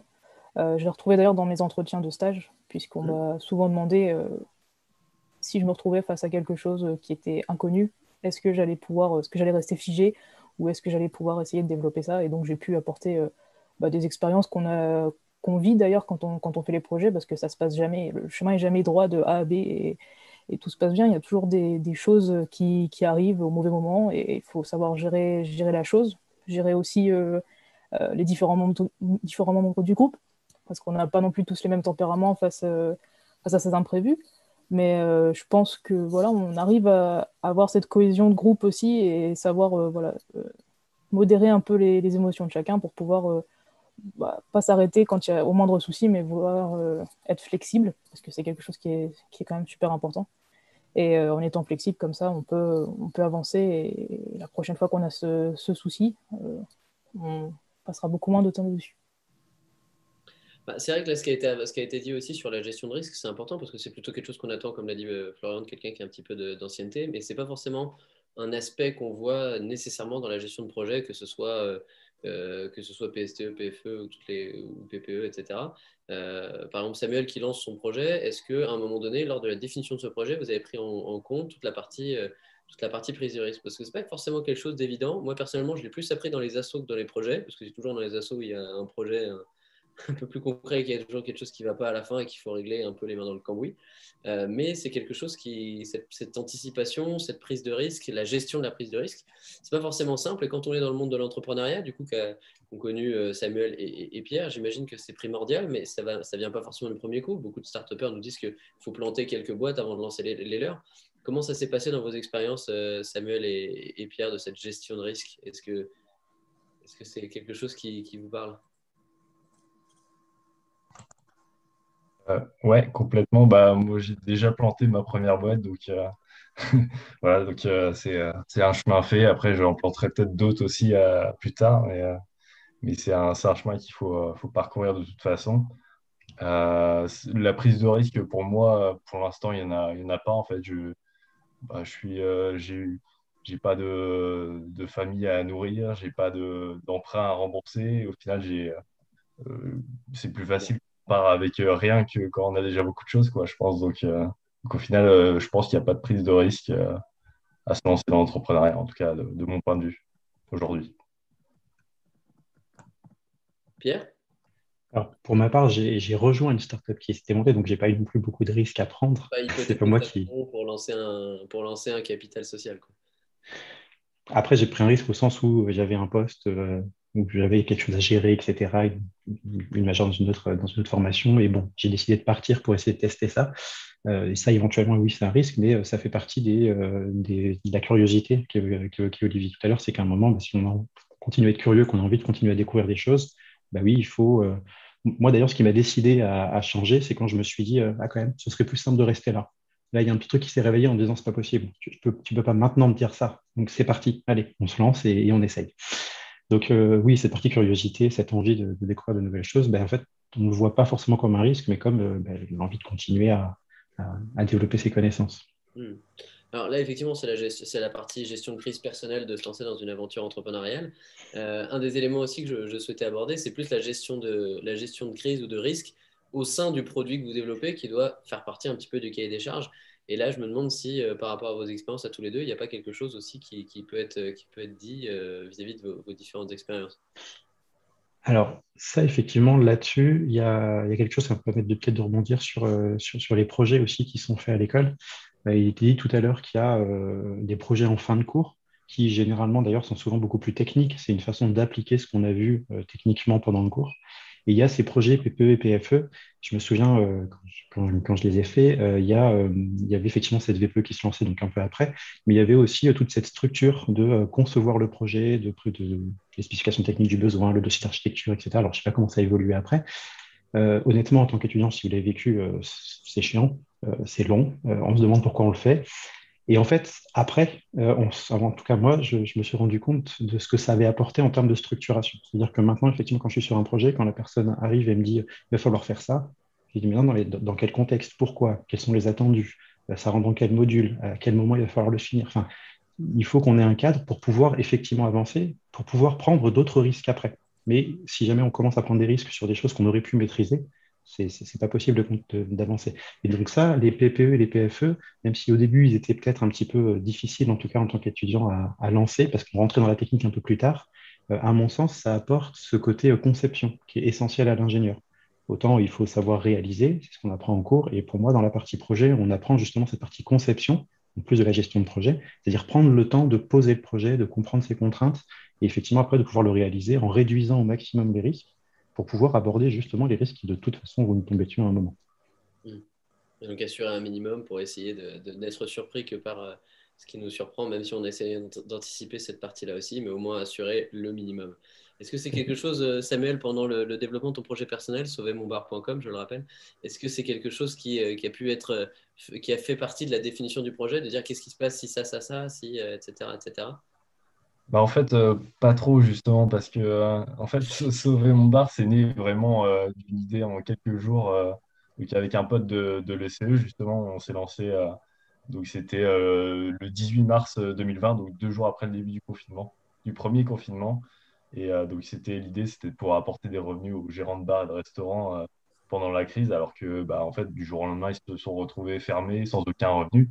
Et donc, notre idée, c'était ça. Et donc, en fait, on ne l'a pas posé du tout. Le, le, projet, l'idée, est venu comme ça. On a lancé un truc très rapidement. Et en fait, euh, euh, bah, ça a pris parce que bah, la clientèle était euh, présente. C'était un vrai besoin qui est arrivé du jour au lendemain, en fait, pour les, bars et les restaurants.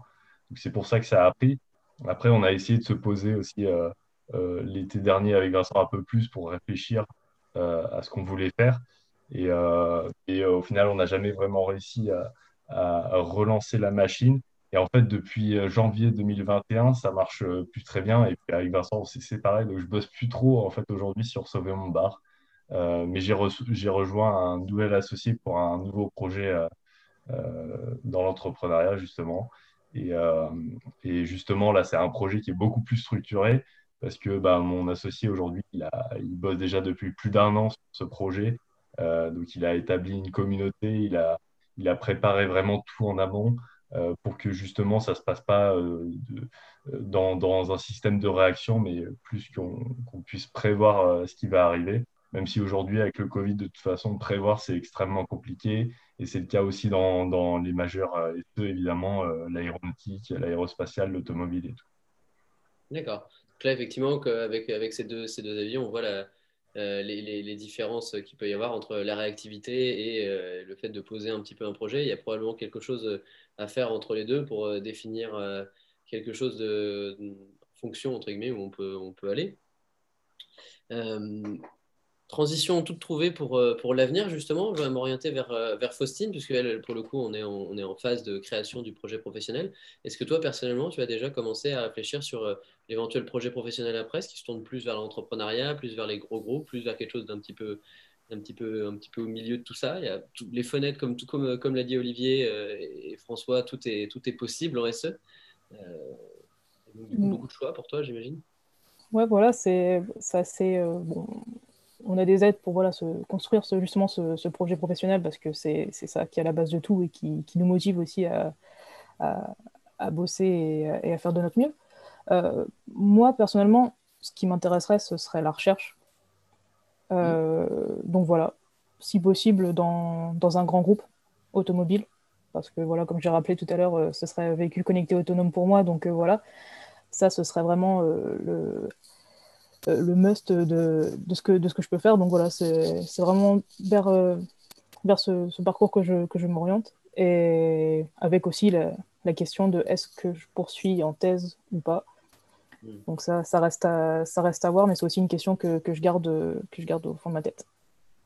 Parce que tu, tu, très bien, tu fais bien de le rappeler parce qu'effectivement, donc là on parle des applications concrètes, des grandes entreprises, des entrepreneuriats, etc. Mais euh, la voie de la recherche est, tout à fait possible aussi. Euh, en, témoignent nos invités, le docteur euh, Pierre Courbin et le docteur François Saidi, qui, ont pu évoluer dans ce domaine. Et je suis sûr que Florian Legal aussi doit avoir des contacts au Technocentre de Guyancourt et ailleurs. Et il y a pas mal de choses à faire dans, ces domaines, quelle que soit l'application que tu comptes en faire, plus dans le transport, dans l'électrique, dans, dans, le sport, dans, dans tout niveau. Il y a pas mal d'éléments à faire. Alors n'hésitez pas à garder tout ce contact après épisode. Il y a peut-être euh, des, suites de parcours qui peuvent être faites. Parce que, effectivement, messieurs les docteurs, la recherche, c'est aussi quelque chose qui, est tout à fait possible post-école. Parce qu'on a beaucoup de doubles diplômés, euh, n'est-ce pas Florian? Mais euh, des docteurs, on en a aussi en SE. C'est quelque chose de, c'est quelque chose de concret qui peut, parce qu'on imagine souvent la, recherche et la thèse comme quelque chose d'assez abstrait. Là, pourtant, on peut faire les deux en même temps. Oui, alors je, vais peut-être oui, je, vais dire quelques mots. Donc, euh, oui, non, mais tout à fait. C'est, bon. Alors, à l'ECE, en termes de, de, poursuite en thèse, on n'en a pas encore assez par rapport à ce que j'aurais aimé. Euh, mais bon, il y en a quand même quelques-uns qui sont passionnés hein, et qui se, lancent. Euh, moi, pour ma part, ça a été effectivement quelque chose d'assez évident. Hein, quand j'ai fini mon école d'ingénieur, euh, j'avais donc commencé à découvrir la robotique. J'avais une école de mécanique et de microtechnique, mais on était très centré sur la partie mécanique en tant que telle. Et il y avait bon, ce qu'on appelait la, mécatronique à l'époque, c'est un terme un petit peu maintenant ancien, mais j'avais voulu tout de suite continuer dans la robotique et euh, m'intéresser plus à la partie informatique, électronique et intelligence du robot. Et en fait, plus j'ai avancé, euh, j'ai continué vraiment vers les couches les plus, les plus hautes du robot, dans la partie gestion, euh, reconnaissance visuelle, comportement du robot. C'est comme ça que j'ai fini en postdoctorat au Japon d'ailleurs. donc effectivement, c'est une voie, et c'est une voie qu'on n'est pas obligé de poursuivre obligatoirement dans l'académique.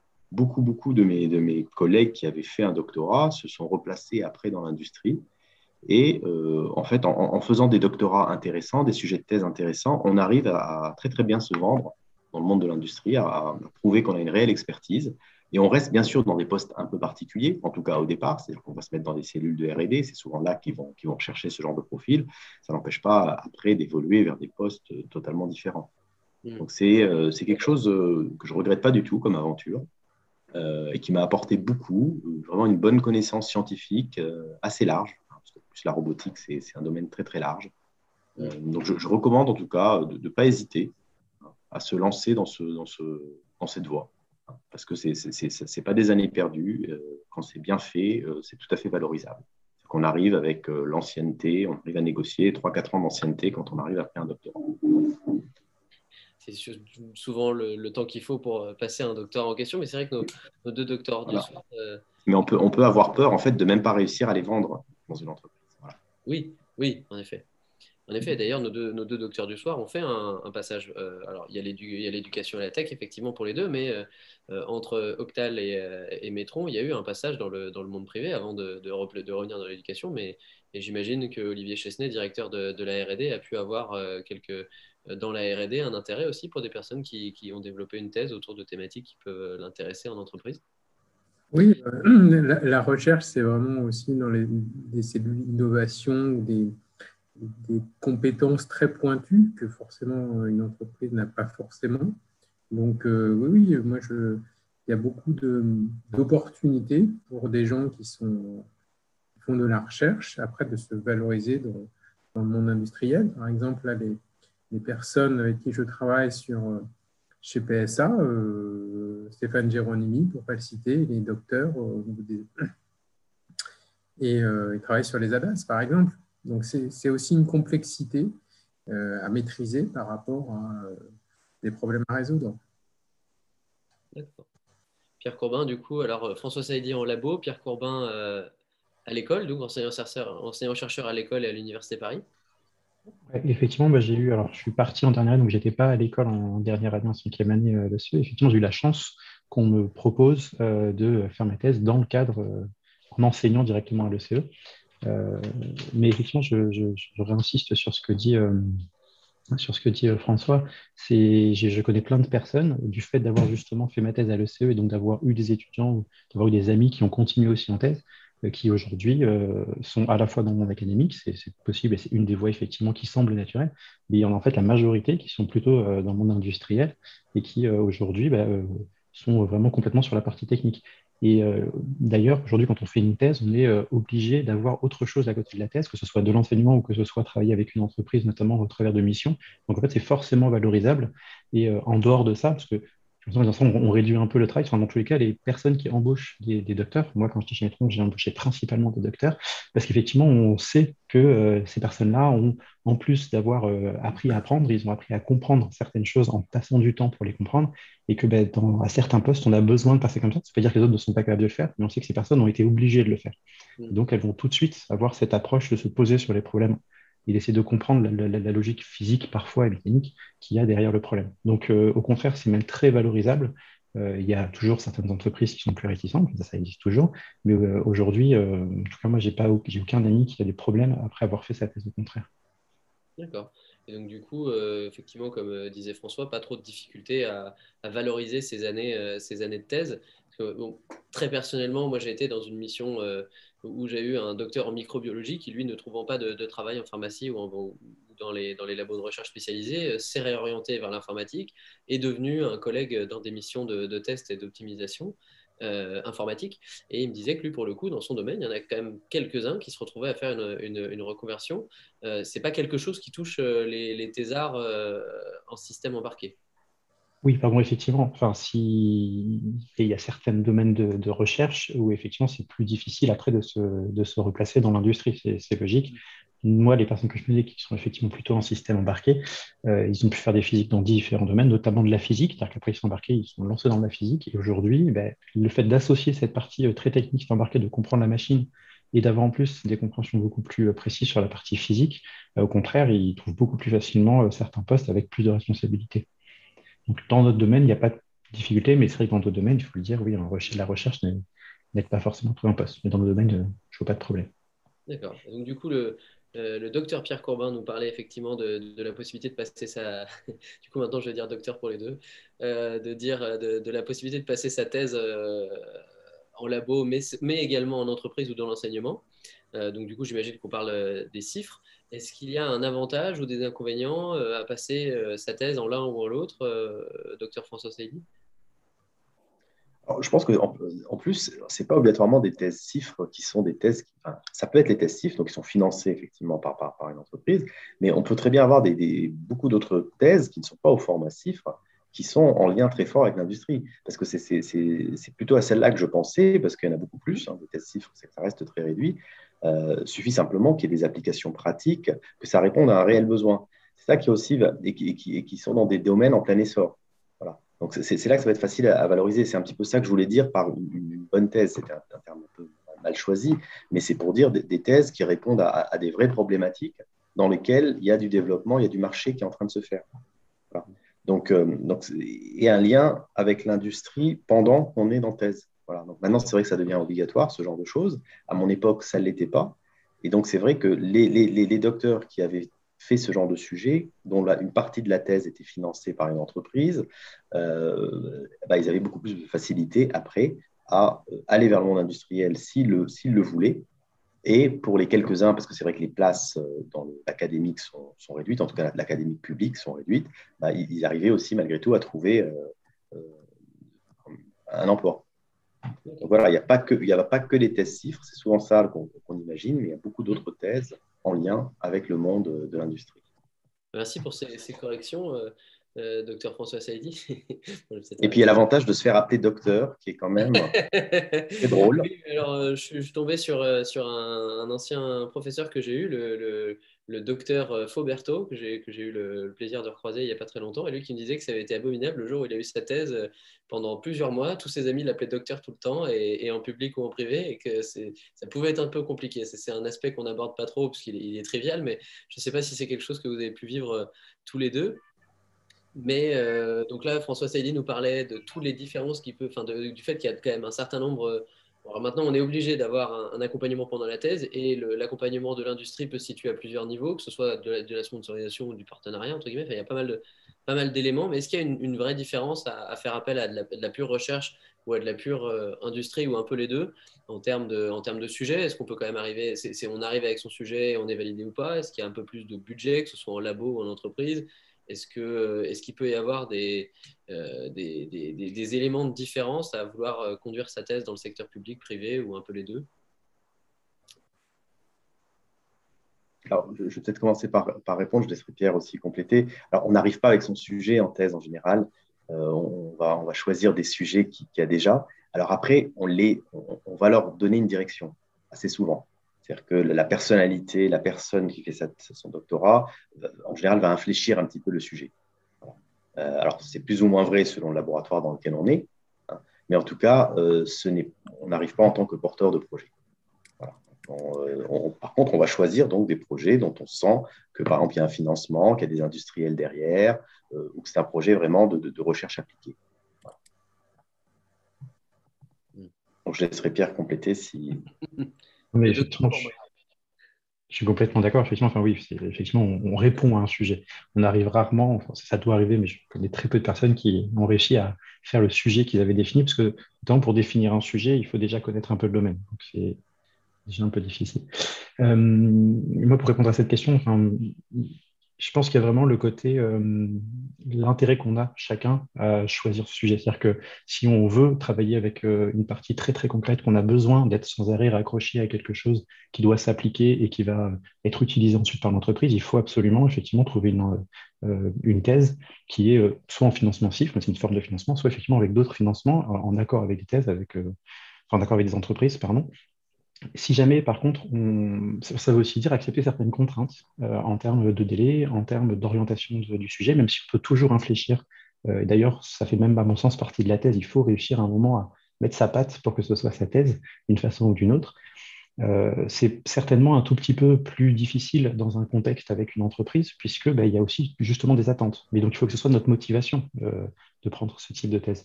À l'inverse, effectivement, sur quelque chose qu'on pourrait dire plus académique, on peut considérer que c'est un petit peu plus libre parce qu'il bah, n'y a pas des attentes particulières. Ça veut aussi dire euh, bah, de, devoir se prendre en main et de définir soi-même les attentes en accord avec son directeur de thèse. C'est juste en fonction de la personne, en fonction de son attrait, en fonction de la façon dont on fonctionne, qu'il faut choisir entre les deux. Euh, à la fin, de toute façon, on va être obligé d'avoir eu, d'avoir fait des publications, de s'être confronté au domaine, et donc ce sera valorisable. C'est peut-être effectivement si jamais derrière on sait qu'on veut absolument aller dans l'industrie, ce sera plus facile si jamais on a travaillé directement avec un, industriel. Mais euh, ça sera toujours aussi possible. Moi, je l'ai fait par exemple. C'était très appliqué, c'était pas du tout avec un industriel. Et je suis parti après, effectivement, startup notamment. D'accord, merci effectivement travailler sur les, sur les qualités euh, qui, qui, sont nécessaires pour l'obtention d'une thèse et ça inclut notamment la, alors, on parlait de, comprendre et de, vouloir comprendre comment ça fonctionne, mais également aussi de, euh, la rigueur, de, pouvoir, euh, restituer tout ça sur un papier, sur une présentation, sur un document d'une certaine taille. Euh, alors, j'ai personnellement plus trop de questions sur tout l'aspect thèse, mais si jamais Faustine souhaite poser une question à l'un de nos invités sur, sur le sujet de la thèse, n'hésite pas, c'est le moment. Je pense que c'est que j'ai eu pas mal de réponses déjà et ça rassure forcément d'avoir euh, ces, ces, points de vue-là. Donc, euh, ouais, non, c'est une question qui restera et je pense que on pourra encore euh, réfléchir et, voir, voir par la suite, mais c'est pas quelque chose qui me fait totalement peur là aujourd'hui, en tout cas. c'est quelque chose qui a pu faire peur, en tout cas, à pas mal d'étudiants. Donc, toi, heureusement, tu, as encore, tu as encore le temps et c'est bien mhm. si tu peux trouver des points d'appui à travers les alumni ou à travers l'école elle-même pour, pour t'aider et t'orienter dans ton choix. Et, voilà, effectivement, la thèse, c'est quelque chose qui peut apporter un plus et il y a aussi un, investissement à y mettre pour, pour des retours. Donc, c'est à chacun de peser tout ça. je profite de l'émission SE et de la parenthèse sur la partie euh, doctorale pour euh, saluer ici le, docteur Maxime Schneider, qui est aussi un, éminent membre de, SE que beaucoup d'entre vous connaissent, qui, participe grandement euh, à la coordination de l'équipe Alumni. Voilà, le docteur Schneider. Moving on. maintenant, j'aimerais parler. Alors là, on a parlé un petit peu de, plein de choses. Évidemment, sur, l'actualité, il y a, comme, comme le rappelle Samuel et son projet sur Sauver les, Sauver les bars, il y a l'actualité Covid. Euh, l'actualité Covid touche beaucoup de domaines, on en a parlé euh, régulièrement sur, euh, sur ce podcast. Les systèmes embarqués, j'imagine, très, très typiquement, beaucoup plus aussi, parce qu'on a parlé de l'environnement, mais la partie Covid, alors les avions sont cloués au sol, la mobilité est réduite, il y a pas mal de choses qui sont mises en avant, mais en même temps, euh, on voit des gros contrats dans le milieu ferroviaire qui sont signés, justement peut-être pour... Euh, et on a, été très rapide à, rassurer sur le fait que prendre le train, c'était éviter la contamination. Dans un cadre de pandémie comme ça, on a parlé tout à l'heure de tout ce que la DSE pouvait apporter euh, à l'enjeu environnemental. Sur l'enjeu pandémie actuel, surtout à court terme, comme le rappelait Samuel, il y a des, possibilités, des solutions que les, que les SE peuvent prendre. Est-ce que c'est quelque chose qui, euh, même dans le milieu de l'industrie? Florian, par exemple, est-ce que c'est quelque chose qui, est envisagé maintenant d'orienter un petit peu toute la puissance de feu SE sur, euh, sur la résolution ou l'aide à la crise? Euh, Alors, pour parler juste sur l'entreprise dont je fais partie, il y a évidemment il y a eu des actions mises en place par Jaguar. Donc, pour par exemple la mise en place d'un certain nombre de véhicules euh, au profit de la NHS, qui est euh, la Sécu sociale anglaise. Donc, euh, il y a tout ce genre d'action qui a été mise en place par ce biais pour aider au plus à, dire, à réduire les impacts de, cette pandémie.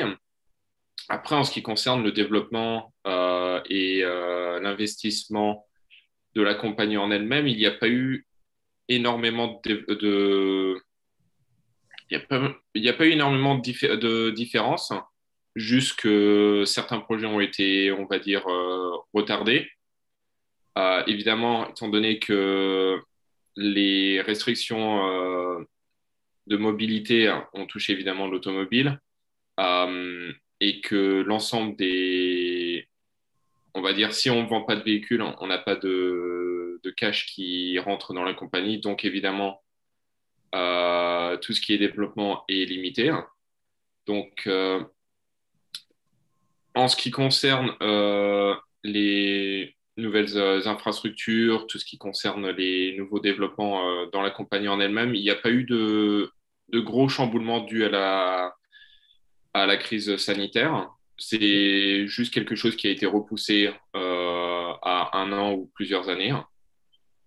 Euh, et évidemment, il y a eu euh, pas mal de, choses qui ont été mises en place pour s'adapter. Et je pense que ça a été géré de façon assez correcte. en ce qui me concerne, étant donné que je faisais partie de, cette branche test véhicule. Euh, il n'y a eu aucun impact sur ma part, euh, étant donné que j'ai pu, on va dire, travailler directement sur les véhicules, j'ai pu me rendre sur site, donc euh, les, impacts ont été assez limités. Hmm. Est-ce qu'il y a eu une, un impact aussi sur, sur l'ambiance de travail, sur la relation avec les prestataires, sur la manière dont... Alors tu disais certains projets ont été coupés, d'autres non. Euh, une, réorganisation, alors du coup par rapport à ton poste toi qui ne change pas grand-chose, mais au niveau, euh, au niveau de ton entreprise, peut-être un peu plus largement au, niveau de ton secteur, si tu as différentes informations entre, je sais pas, Cummins par exemple et Jaguar Land Rover, ou ce que tu peux avoir comme écho autour de, la profession?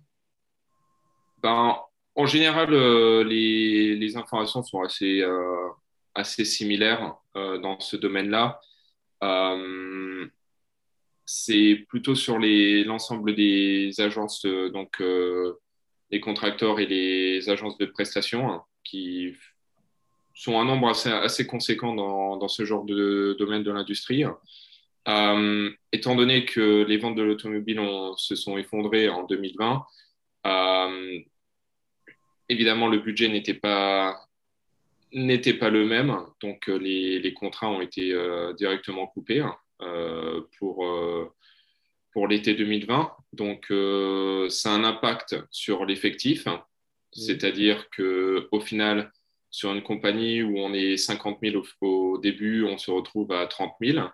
C'est-à-dire qu'on on doit s'adapter à, on va dire, sortir un petit peu de son, de son environnement et de faire du et de travailler sur des domaines qui ne sont pas forcément ceux sur lesquels on a été embauché directement. Donc, euh, c'est s'adapter à la crise et, euh,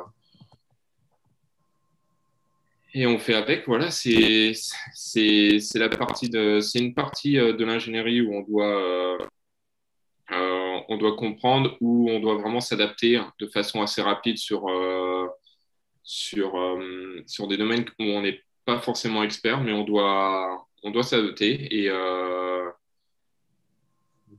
c'est ce que j'ai réussi à faire. Donc, euh, voilà. Félicitations à toi. Euh... Félicitations à toi, Florian. Euh, Olivier, François, est-ce que par rapport aux, échos et aux contacts que vous pouvez avoir dans le monde de l'industrie ou, de, par rapport aux étudiants, aux alumni qui peuvent travailler aussi dans, dans, le domaine des systèmes embarqués, que ce soit les conséquences qu'il y a pu avoir sur leur métier via la crise ou ce que eux peuvent apporter à la crise via leurs compétences, est-ce qu'il y a euh, des éléments de réponse sur ces, sur ces deux questions? Alors oui, moi ce que je voulais répondre là-dessus, c'est donc cette crise sanitaire a quand même mis le, focus sur la, problématique aussi de la souveraineté et de l'indépendance euh, de, de l'Europe et de la France en particulier par rapport à sa capacité industrielle de produire des médicaments, de produire des masques et tout ça. Donc là, là il, y a, il y a vraiment une volonté de réindustrialiser euh, des pays qui se sont désindustrialisés pendant de nombreuses années. Et donc, euh, je lisais un article sur le fait que la, filière système embarqué était quand même le fer de lance de l'industrialisation en France et que donc il y allait y avoir, alors j'espère que ça va, ça va être maintenu dans la durée, mais une grosse volonté de redévelopper ces secteurs-là et de, redonner la capacité à la France de développer la chaîne de la, création de puces électroniques de, sur, toute, son ampleur. Hein et euh, de même que d'aller vers la création de, toute une série d'objets qui ont besoin de systèmes embarqués. Donc là, c'est vraiment la conséquence de cette prise de conscience de besoin de réindustrialiser certains pays, hein, qui va donc sûrement euh, redynamiser, même s'il n'y en avait pas obligatoirement besoin, mais redynamiser le secteur du système embarqué en France. Donc ça, c'est, je pense qu'il va y avoir une, réelle dynamique dans les années à venir autour de cela. Euh, après, pour ce que peuvent apporter les systèmes embarqués à, la crise qu'on connaît actuellement, écoutez, enfin, bon, la tentative de, du, stop Covid, là, qui a été quand même euh, un, énorme échec en France, même, même, même la deuxième version, dans d'autres pays, elle a marché. Elle a fonctionné et c'était grâce finalement à un système embarqué que sont les téléphones qui permettent de tracer euh, chaque, personne avec le Bluetooth, de recenser les personnes qui, ont pu être en contact.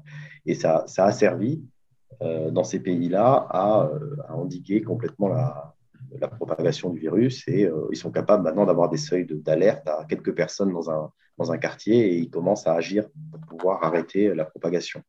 Donc ça, c'est un exemple typique de ce qu'a pu permettre un système embarqué donc, dans la poche des personnes qui scanne l'environnement proche de la personne pour déduire s'il y avait des contacts ou pas une, solution. Euh, est-ce que oui, le peut confirmer cette tendance de revitalisation de l'industrialisation française et euh, euh, pardon, de, l'industrie française et, et effectivement des pistes qui peuvent être faites via les systèmes embarqués pour, pour apaiser, aider, soulager ou au moins nous, nous, amener au bout de cette crise Oui, alors je, confirme ce que François dit. Je vais vous donner un exemple un petit peu de, réindustrialisation en termes de compétences. Par exemple, euh, donc le véhicule électrique, il y a euh, une initiative d'avoir une filière de compétences euh, d'électronique de puissance pour répondre à tous les besoins de la chaîne d'électrification, par exemple. Donc ça, c'est assez nouveau, c'est porté par les industriels, c'est sous forme d'appel à projet, donc les entreprises répondent, mais il y a aussi la volonté d'avoir des compétences en France, en Europe, pour répondre à, et d'avoir une filière d'excellence. Donc il y a une volonté de, réindustrialisation, et puis il y a une volonté de monter en compétences. dans, la filière, par exemple, automobile, c'est vraiment la, montée en compétences qui est vraiment importante. Et puis, dans le domaine aéronautique, donc, euh, le Covid a fait aussi euh, beaucoup de chômage euh, technique ou chômage partiel. Hein. Beaucoup de projets ont été, ont été arrêtés ou, les crédits ont, diminué. mais je pense qu'il y a pas mal de solutions. Par exemple, je sais que Dassault, via de la modélisation, essaye de voir comment se propage le Covid, par exemple. Donc, il y, a, des choses où l'industrie euh, euh, essaie de comprendre la propagation du virus, par exemple. Donc ça, c'est de la modélisation avec des outils à la base industriels pour essayer de, de répondre, euh, répondre aux besoins. Et puis l'industrialisation par rapport à, je ne sais pas si vous avez, il y a eu une initiative de, de construire rapidement des respirateurs, parce qu'il manquait de, de, respirateurs. Donc ces quatre industriels, il y avait Air Liquide, Schneider et puis Valeo, et donc, ils ont mis l'ensemble de leurs forces de frappe pour, euh, aussi bien sur la supply chain, aussi bien sur la conception, pour être capable de fabriquer en un temps record 10 000, 10 000 ventilateurs artificiels. Donc, voilà quelques exemples et initiatives. Oui. Alors après, pour, euh, pour, euh, pour relancer l'industrialisation, pour récupérer de la souveraineté nationale, euh, ça inclut fabriquer, ça inclut les connaissances, les compétences, mais ça inclut aussi toute une chaîne de production. Ça inclut accès à des matières premières, à des machines pour fabriquer les machines qui vont nous permettre d'aller plus loin. Donc on parle de beaucoup de, de, de, beaucoup d'éléments. Alors souvent, ce qui fait, ce qui fait un peu la, pub, c'est aussi les hauts fourneaux, les, des éléments comme ça. Mais il y a quand même toute une chaîne à reconstruire pour aller sur de l'industrialisation en, haut niveau. Est-ce que c'est vraiment une volonté de s'inscrire sur le long terme là-dessus ou est-ce que c'est simplement une réponse à une crise qui, même si on n'a pas l'impression, ne, ne, fera que passer pour le coup? Je, je pense qu'il y, y, a une véritable envie de, réindustrialiser, par exemple, toute la filière électronique, bah, le développement de cartes électroniques. Il y a beaucoup de choses qui sont parties. Euh, là, il y a des projets pour euh, ben, monter en compétences et en gamme. Par exemple, une entreprise qui est La Croix Électronique euh, a eu une subvention de, je crois, de 30 millions d'euros pour faire un site de production de cartes électroniques avec un, volume important. Et là, le volume, puisqu'il y, a toujours le prix qui est important sur les cartes électroniques, eh ben c'est vraiment la, partie euh, capacité pour mm. réduire les coûts qui fera. Euh, et donc, c'est vraiment l'automatisation de, chaînes de production pour euh, la fabrication, par exemple, de, cartes électroniques. Mais c'est juste un exemple. Donc, je pense qu'il y a une réelle volonté. Bien sûr, on ne va pas maîtriser l'intégralité de la chaîne à partir des matières premières. La, problématique des matières premières, c'est effectivement une, très importante avec tout ce qui est terres rares en Chine pour l'électronique. Bon, euh, là, ça va, là, c'est de la géopolitique, hein, mais ça va de l'influence de la France et de l'Europe dans ces pays-là, dans les pays d'Afrique notamment, qui a été énormément affaibli ces dernières années, hein, euh, pour pouvoir retisser les bons liens pour sécuriser ces approvisionnements dans ces matières premières que on ne pourra rien changer à la donne si on n'en a pas en France. Oui. c'est vrai que pour le coup, les matières, matières premières qui sont évoquées, les terres rares en Chine, euh, entre autres, euh, sont, des, éléments finis, rares, donc déjà à, faible niveau. Pourtant, on consomme de plus en plus de puces électroniques. Euh, là, est-ce que, alors là, c'est peut-être la recherche en SE qui pourrait apporter un élément de réponse, mais le fait de, peut-être de, voir si des solutions alternatives sont pas, sont pas disponibles, parce que là, on peut, la dernière fois, dans, l'épisode euh, d'Happy Hours avec euh, l'avenir de l'énergie, on parlait des, modes de transport et du fait que quelque part, les voitures vertes, électriques, etc., utilisaient un certain nombre de métaux euh, rares et, potentiellement difficiles à trouver plus le temps avancera. Pourtant, on, en construit de plus en plus. Batterie au lithium ou tout un, tout, un, tout, un, tout un amoncellement de terres rares pour différentes parties de véhicules. Est-ce qu'à un moment donné, là aussi, il n'y a pas, en tant qu'ingénieur SE, une on se dit, bah là, il y aura potentiellement un problème, il faut qu'on pose le problème et qu'on voit est-ce qu'on peut faire autrement ou est-ce qu'on peut euh, se débrouiller pour, que, pour ne pas arriver euh, les deux pieds dans le problème qu'on voit arriver depuis, depuis, depuis quelques temps. Mais effectivement, il y, a cette, euh, il, y a, il, y a, il y a ça à prendre en compte. Olivier Chesnay. Et juste pour appuyer ton propos, je prends l'exemple de l'Airbus des batteries, par exemple. Donc, l'Europe se dote d'avoir des capacités de production de batteries, mais aussi d'autres technologies euh, pour utiliser de moins de matières rares. Donc il y a vraiment, je pense, une, volonté et puis une inventivité des ingénieurs français euh, par rapport à euh, construire un monde autrement avec d'autres matériaux ou d'autres ressources par rapport à notre, environnement. Donc je pense qu'il y a vraiment de, de réelles capacités, une réelle volonté. D'accord.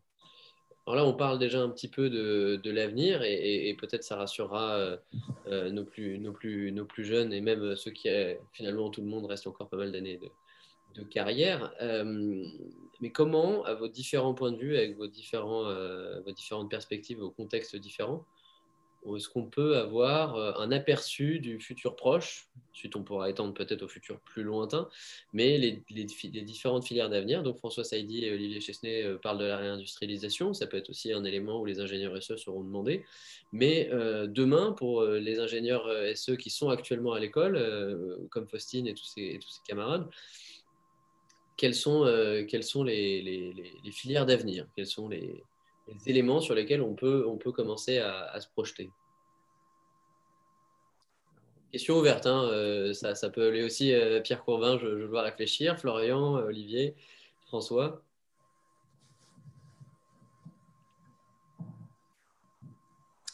Bah, en premier, en, termes de compétences, je pense que déjà, le niveau de compétence est exigé par le monde de, l'entreprise est plus important principalement le monde de l'industrie.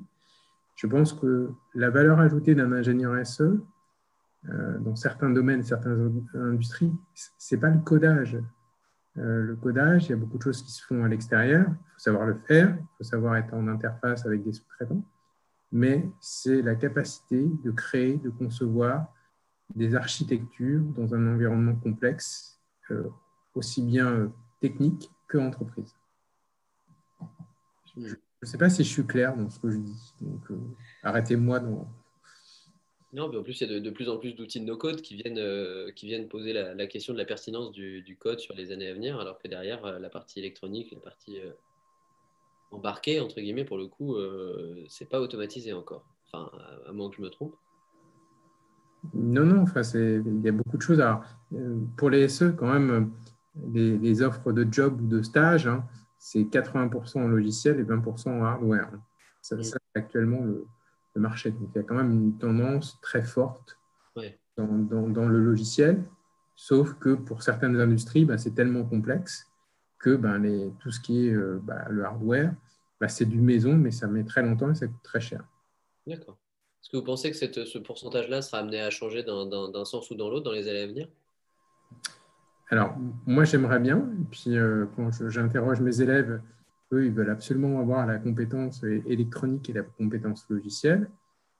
Paradoxalement, quand on va dans un grand groupe, en général, c'est très segmenté. C'est soit logiciel, soit hardware.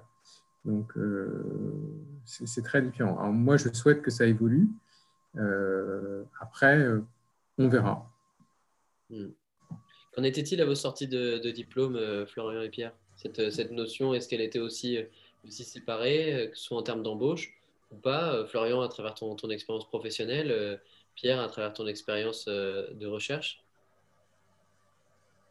Alors pour moi, c'était un tout petit peu différent vu que à ma sortie d'école, je suis parti directement sur un master spécialisé en ingénierie des véhicules électriques et là, je suis parti plus sur la spécialité électronique de puissance.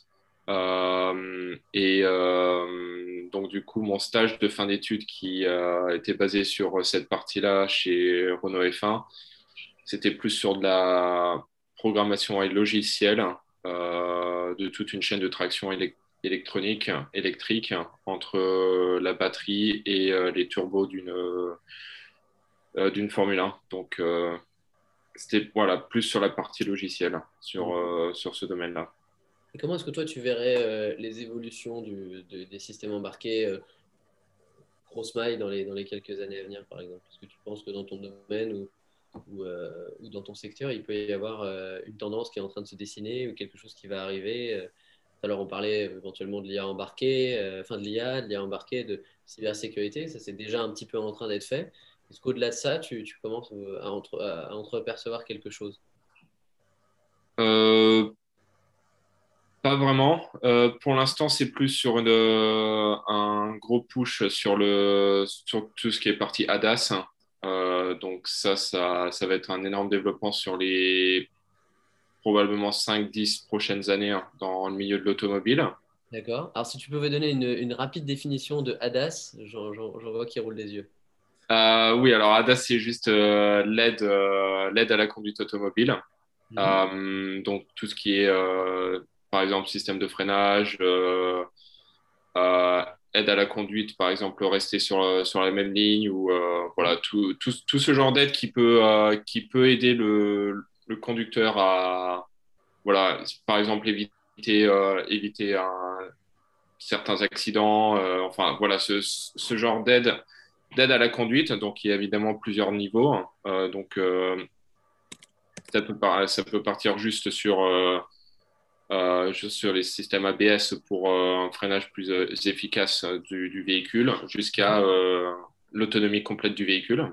Mmh. Les niveaux un peu d'intelligence embarquée euh, dont on, dont on parlait tout à l'heure, c'est très intéressant. Exactement. Donc euh, voilà, c'est vraiment un gros push sur ce, sur ce domaine-là. Et euh, on,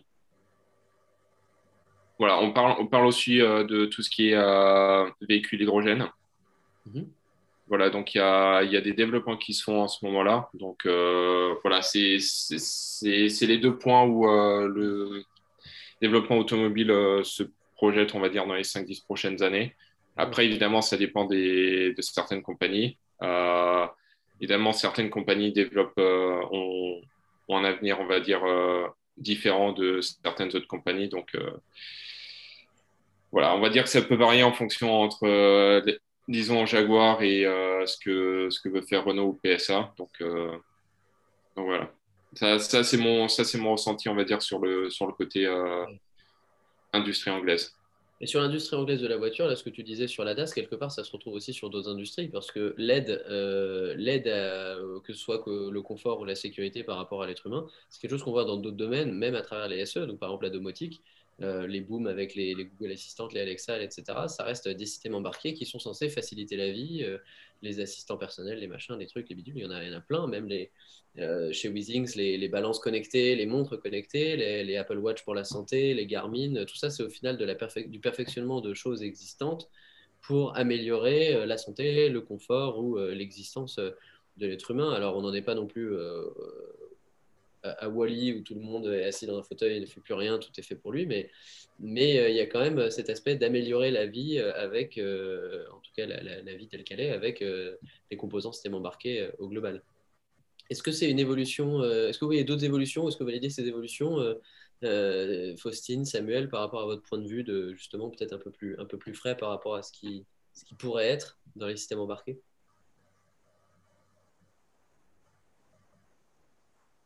Alors, bah ouais, totalement. Notamment ADAS, c'est vrai que c'est quelque chose dont on entend beaucoup parler, vraiment beaucoup. donc, ça reste de toute manière dans, l'existence même de, la majeure, nouvelle majeure qui est le véhicule connecté autonome, je pense que voilà, si c'est quelque chose qui, est, voilà, a été créé à la demande de, l'industrie automobile, c'est que forcément, ça représente un secteur d'avenir. Et je pense que c'est quelque sorte une valeur sûre euh, dans, voilà, après, les, après avoir obtenu le diplôme. Euh, ça reste une valeur sûre et pour moi, en tout cas, euh, c'est la vision que j'ai des, systèmes embarqués dans l'avenir. C'est Oui, je suis, bah, je suis plutôt d'accord avec ça. Euh, bah, tous ces systèmes, de toute façon, vont, demander beaucoup de travail à, l'avenir. Et puis, bah, nous, on est là pour, pour aider à, les développer. Du coup, j'aimerais juste revenir du coup sur ce que Olivier disait tout à l'heure sur la répartition de, des, des software et hardware. je l'ai bien vu du coup quand j'étais chez Thales euh, il y a vraiment, du coup, enfin, c'est complètement séparé. Et au final, les ressources, les personnes qui travaillent sur le hardware aujourd'hui, c'est des, des, ressources qui sont critiques. On parle du coup dans des grosses entreprises de, projets qui sont ultra spécifiques. parfois super anciens aussi. Et, du coup, les ressources, les personnes qui travaillent sur ces, sur ces parties hardware bah, sont vraiment des, personnes qu'il ne faut pas perdre parce que c'est eux qui ont la, connaissance. Il y a quelques documentations qui, qui, existent, mais bon, ça reste compliqué. Et aujourd'hui, dans les grosses entreprises, il y a vraiment euh, cet aspect, euh, on essaie de digitaliser un maximum de choses. Euh, il y aura toujours une partie hardware qui va rester, mais les personnes aujourd'hui qui rentrent dans le vrai hardware, ben, peuvent très vite devenir des, ressources critiques des, entreprises. Un complément, Olivier Chesnay? Oui, plusieurs points. Alors déjà sur la partie safety, euh, donc, c'est transposable à, d'autres secteurs industriels. Hein. Donc, euh, dans l'automobile, c'est une norme qui s'appelle la 26262. On parle de niveau de, asile. Euh, si on prend dans le domaine aéronautique la safety, alors ça s'appelle la sûreté fonctionnement, c'est ce qu'on appelle DAL 1, DAL 2, DAL 3, DAL 4. Si on parle de l'industrie ferroviaire, ils ont aussi une culture de la, de la sécurité. Puis si on prend l'industrie électrique, c'est SIL 1, SIL 2, SIL 3, SIL 4. Donc tout ça, pour vous dire qu'il y a quand même un certain... Le monde automobile découvre la safety, mais c'est des choses qui existent déjà euh, dans, le monde, dans le monde industriel. Ça, c'était un peu le, le, premier point en disant, ben, c'est vraiment transposable. Alors un petit peu, bon, pour aller un petit peu plus loin sur le véhicule, enfin la majeure véhicule connecté autonome, le dernier module qui est un module technique euh, s'occupe du véhicule autonome. Les formateurs, c'est les gens de Renault et de PSA. Et dans ce module-là, pour aborder ces notions-là, bah, il faut avoir un peu une introduction sur les AD-ADAS, un peu la maîtrise des différents capteurs, radar, lidar, etc., les différentes utilisations. Après, tout ce qui est euh, la fusion de données, tout ce qui est euh, les architectures AD-ADAS, le contrôle de trajectoire, la géolocalisation. Voilà, et la validation. Donc c'est assez complexe, mais on arrive à faire des choses euh, où un véhicule arrive à bah, éviter un piéton, s'arrêter. Puis cette année, avec la majeure véhicule connecté autonome, on, est allé voir à l'UTAC. L'UTAC, c'est l'organisme de certification des véhicules. Ils ont des pistes à Montlhéry qui permettent de faire bah, justement de vérifier tous les paramètres ou les indicateurs constructeurs et de les valider sur des, vraiment des pistes. Voilà. D'accord. Et si je m'adresse euh, au docteur, c'est encore, euh, docteur Saïdi et docteur Courbin, si là on, parle plus euh, long terme, voire très long terme, alors tout à l'heure je parlais de, de, Wally en espérant que ça n'arrivera pas, pour ceux qui ont cette référence, est-ce que vous pensez que c'est une possibilité ou comment est-ce que vous voyez vraiment le, plus long terme dans les, dans les 40-50 prochaines années par exemple, ou, voire plus par rapport à ce que, ce que, comment les SE pourront évoluer? Parce que quand on regarde euh, avant, la, fin, la, taille des ordinateurs par rapport à avant, par rapport à maintenant, on est, on, est vraiment dans l'idée d'aller de, de, réduire les tailles des, circuits intégrés, etc., de plein, plein d'éléments. On a été dans cette course-là. Là, on commence à, même sur les téléphones, à essayer de ne pas forcément euh, aller vers le forcément tout petit. Euh, mais en tête, comme ça, en tête, j'ai pas forcément de grandes, de, grands, de grandes pistes pour, pour le futur un peu plus long terme. Est-ce que vous avez une vision alors, ce que, je, ce peux dire, c'est vrai que donc, le système embarqué, tout d'abord, c'est une technologie, ce n'est pas un secteur d'activité, c'est une technologie. Et cette technologie-là, c'est clairement une technologie d'avenir. On voit bien que bon, euh, on ne va pas s'arrêter comme ça. Donc, finalement, se, demander quel est le secteur, est-ce que c'est l'énergie, la santé ou autre chose qui va euh, être le, le, secteur qui va le plus se développer dans les dix prochaines années, finalement, on peut se dire peu importe, parce qu'en fait, on va maîtriser quelque chose qui va être exploité dans l'un ou dans l'autre. Ça, c'est une première chose. Après, si on veut un petit peu regarder dans une boule de cristal en se demandant comment seront, quelles seront les technologies de système embarqué dans, un futur assez lointain, effectivement, la robotique, c'est sûrement un, très bon exemple. Alors, on voit le, robot là, de, Boston Robotics, et le robot Spot, qui est un petit robot jaune, on voit comme ça très souvent dans des vidéos, qui montre quand même euh, qu'on commence à vraiment franchir des gaps en termes de contrôle commande, d'équilibre dans ces genres de robots. Parce que moi-même, j'ai fait mon, ma thèse sur un robot humanoïde, bipède, donc, euh, qui s'appelle HRP2. Vous pouvez regarder. Hein. Et euh, donc, c'est un robot qui 1m, 1m65, euh, totalement autonome, mais dont la démarche, à l'époque, était quand même assez bancale, on peut regarder. Il était tout le temps avec un système de, un peu comme pour les personnes qui sont paraplégiques, des systèmes vraiment qui, les supportaient et qui les aidaient à marcher et qui permettaient surtout, en cas de défaillance du système, que le robot ne s'effondre pas par terre. Voilà, donc ça a montré qu'on était vraiment dans, les, tout débuts de la marche bipède euh, et que c'était quand même encore, un très grand défi. Là, il y a vraiment un énorme progrès qui a été fait au niveau des actionneurs aussi, hein, parce que c'est toute une chaîne au niveau de la robotique. Hein. les, actionneurs ont monté en termes de puissance, on a réussi à les miniaturiser. D'ailleurs, les premières versions du robot Spot, c'était un robot qui était avec euh, un système hydraulique. Maintenant, on a réussi avec des moteurs électriques à obtenir le bon couple pour pouvoir contrôler ça. il y a vraiment un progrès au niveau des contrôleurs, des moteurs, donc c'est toute la chaîne qui est en train de s'améliorer. Et on voit que là, euh, on, va bientôt arriver à des, robots qui vont pouvoir s'intégrer dans notre environnement hein, et donc se déplacer dans un environnement qui n'a pas été modifié pour ce robot-là. Pas obligatoirement avec des robots bipèdes, hein, ça peut être des robots quadrupèdes. Finalement, on voit bien que la bipédie euh, au niveau de l'évolution, bah, c'est peu de choses finalement. Hein. Beaucoup, beaucoup d'espèces sont, quadrupèdes, donc ça peut être une, très bonne solution. Et après, quand on va rajouter avec ça bah, les, progrès euh, en IA, bah, on va avoir l'IA qui va décider de certaines choses, et puis la partie actionneur et interaction avec l'environnement qui va être capable de faire ce, qu'on a, ce que l'IA a contrôlé. Donc, là, on parlait de la marche, et après, on va parler de la capacité à, manipuler des objets, l'appréhension avec la main. Ça, ça va être les, prochaines choses. Hein, je pense qu'on va, on va réussir à faire des, mains artificielles. Alors, pas, pas des mains obligatoirement branchées à, une personne qui, a perdu sa main, des mains autonomes, pilotées avec une IA, qui va réussir à manipuler finement des objets et donc permettre à ces robots d'ouvrir de, des portes, d'ouvrir un frigo, et d'apporter donc des aides à des personnes, mm. euh, voilà, des personnes âgées chez elles. Donc, je pense que ça, ça sera.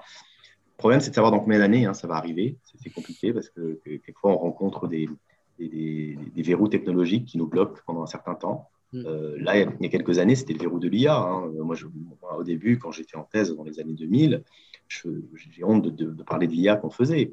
Hein. C'était, euh, on parlait, enfin, c'était la fin des systèmes experts quand même c'est de ça qu'on parlait encore. Les réseaux de neurones, on, mettait ça de côté parce qu'on se disait, bon, finalement, ça marche dans certains cas, mais ça ne marche, ça, marche pas assez.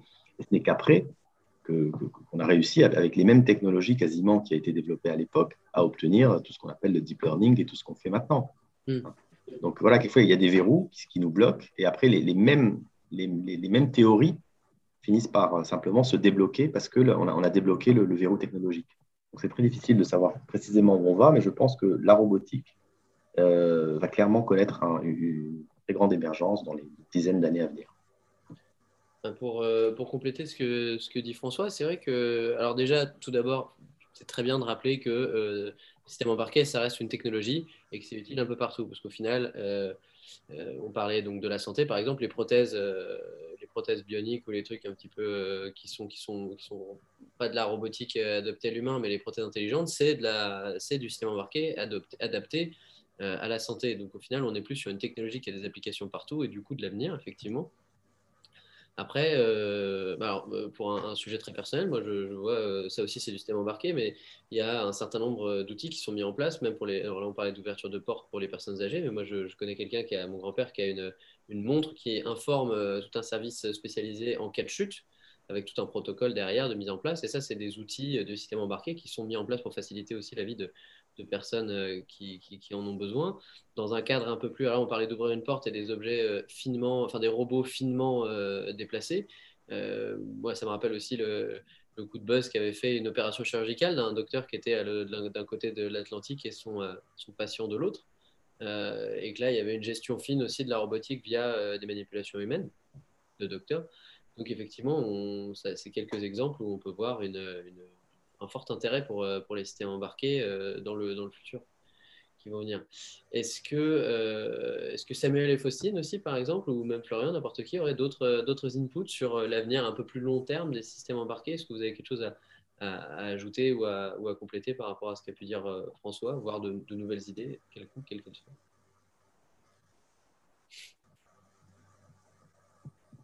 Question ouverte et très simple à répondre.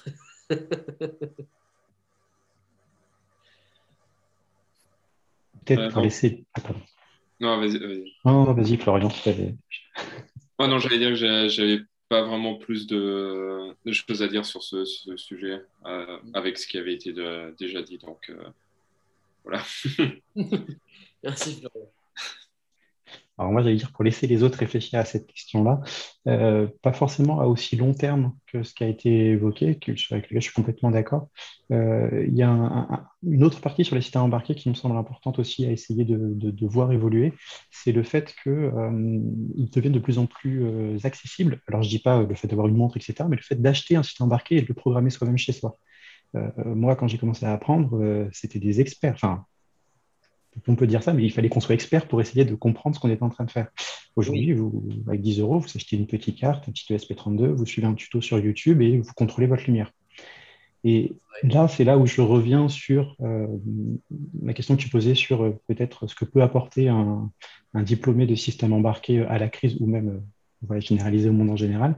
Mais là, dans ce cadre-là, il va falloir que les personnes qui, pour le coup, sont expertes, qui ont appris comment ça fonctionnait, puissent contribuer à ces projets pour les rendre peut-être un peu plus sécurisés, voire alerter euh, sur euh, les, risques éventuellement que ça peut, que, ça peut représenter. Moi, je trouve que c'est un très beau bénéfice que les personnes puissent euh, ben, s'acculturer et utiliser ça et les développer par eux-mêmes, mais il faut que les ingénieurs qui sont formés puissent accompagner ce changement-là, cette prise, de, pouvoir des personnes sur le fait de pouvoir développer eux-mêmes leurs outils, ce que je trouve très bien. D'ailleurs, ça rejoint ça permet de rebondir sur quelque chose qu'on évoquait un peu plus tôt euh, dans l'échange. Euh, quand tu demandais ce que les ingénieurs peuvent apporter, euh, François a évoqué l'exemple de la de l'application Stop qui a plus ou moins bien marché. Ben, moi, ça me fait penser à la vidéo que vous avez postée sur le YouTube des alumni ECE, un extrait d'Étienne Klein, du fait qu'il faut que les ingénieurs prennent la parole. Mm. il faut que les ingénieurs, effectivement, notamment en système embarqué, ben, puissent rentrer dans le débat public et puissent dire, euh, voilà, nous, on sait de quoi on parle, je ne dis pas que les ne savent pas, mais on sait de quoi on parle, on va vous dire effectivement quels sont les risques, quels, ne sont pas les risques, et à partir de ça, effectivement, on va pouvoir se décider. Mais il faut effectivement prendre part au débat public, et c'est, ben, voilà, pour rebondir sur le fait que les gens ont maintenant des sites embarqués et peuvent les utiliser, ben, il va falloir, et c'est une des ambitions et à mon avis une des responsabilités euh, des ingénieurs, notamment en système embarqué, c'est de prendre part à des publics et de donner leur avis et d'expliquer les risques de façon à ce que les choses se passent de mieux en mieux et qu'on n'ait pas effectivement de problème à plus long terme. Effectivement. merci Pierre Courbin pour, euh, pour l'assiduité qu'il porte à la chaîne Alumni euh, la chaîne Alumni ECE. J'en profite en complément pour, euh, pour bah, au-delà de vous orienter sur euh, l'entièreté de la, de, la, conférence de d'Étienne Klein, de, de, visionner la conférence un peu plus récente qui a été faite avec euh, Benjamin Marais et, Maxime Loubard sur l'utilité publique de l'ingénieur et du coup notamment sa place dans le, dans le, débat politique, sur une discussion assez intéressante qui a été faite là-dessus, notamment qui, a, qui, a, pu être lancée au grand jour avec l'intervention d'Étienne Klein sur, sur, sur, notre chaîne, effectivement. Et ce sera, ce sera effectivement quelque chose qui, qui sera d'importance euh, dans l'avenir. Je ne sais pas si Samuel ou, euh, ou, Faustine ont eu le temps de répondre, de réfléchir à une éventuelle réponse. Est-ce qu'on va éviter Wally ou est-ce que, est que, est que les systèmes embarqués vont continuer? On, me souffle en régie, que je, remercie d'ailleurs, que la loi dont j'avais perdu le nom tout à l'heure, c'était la loi de Moore, euh, une augmentation de, par 10 de la puissance de calcul tous les 5 ans, et que ça rejoint un peu ce que disait François Seydi sur les, différents verrous technologiques qui, qui sautent les uns après les autres. Samuel, oui, excuse-moi. Ouais, pas de souci. Euh, bah, pour revenir sur ce que disait Pierre, forcément, euh, l'ouverture de, la technologie euh, au grand public, ça va, ça va permettre d'accélérer le, développement, parce que bon, il n'y a, pas non plus que des ingénieurs en SE qui peuvent travailler, comme, comme l'a dit Pierre, sur, sur ce genre de, de, produits. Et donc, effectivement, si c'est ouvert au grand public, bah, on, va, on va avoir des, des, projets en tout genre qui vont être menés, et forcément ça, va, ça va croître plus rapidement et on va peut-être aussi avoir euh, des, très beaux projets qui vont émerger dans les prochaines années.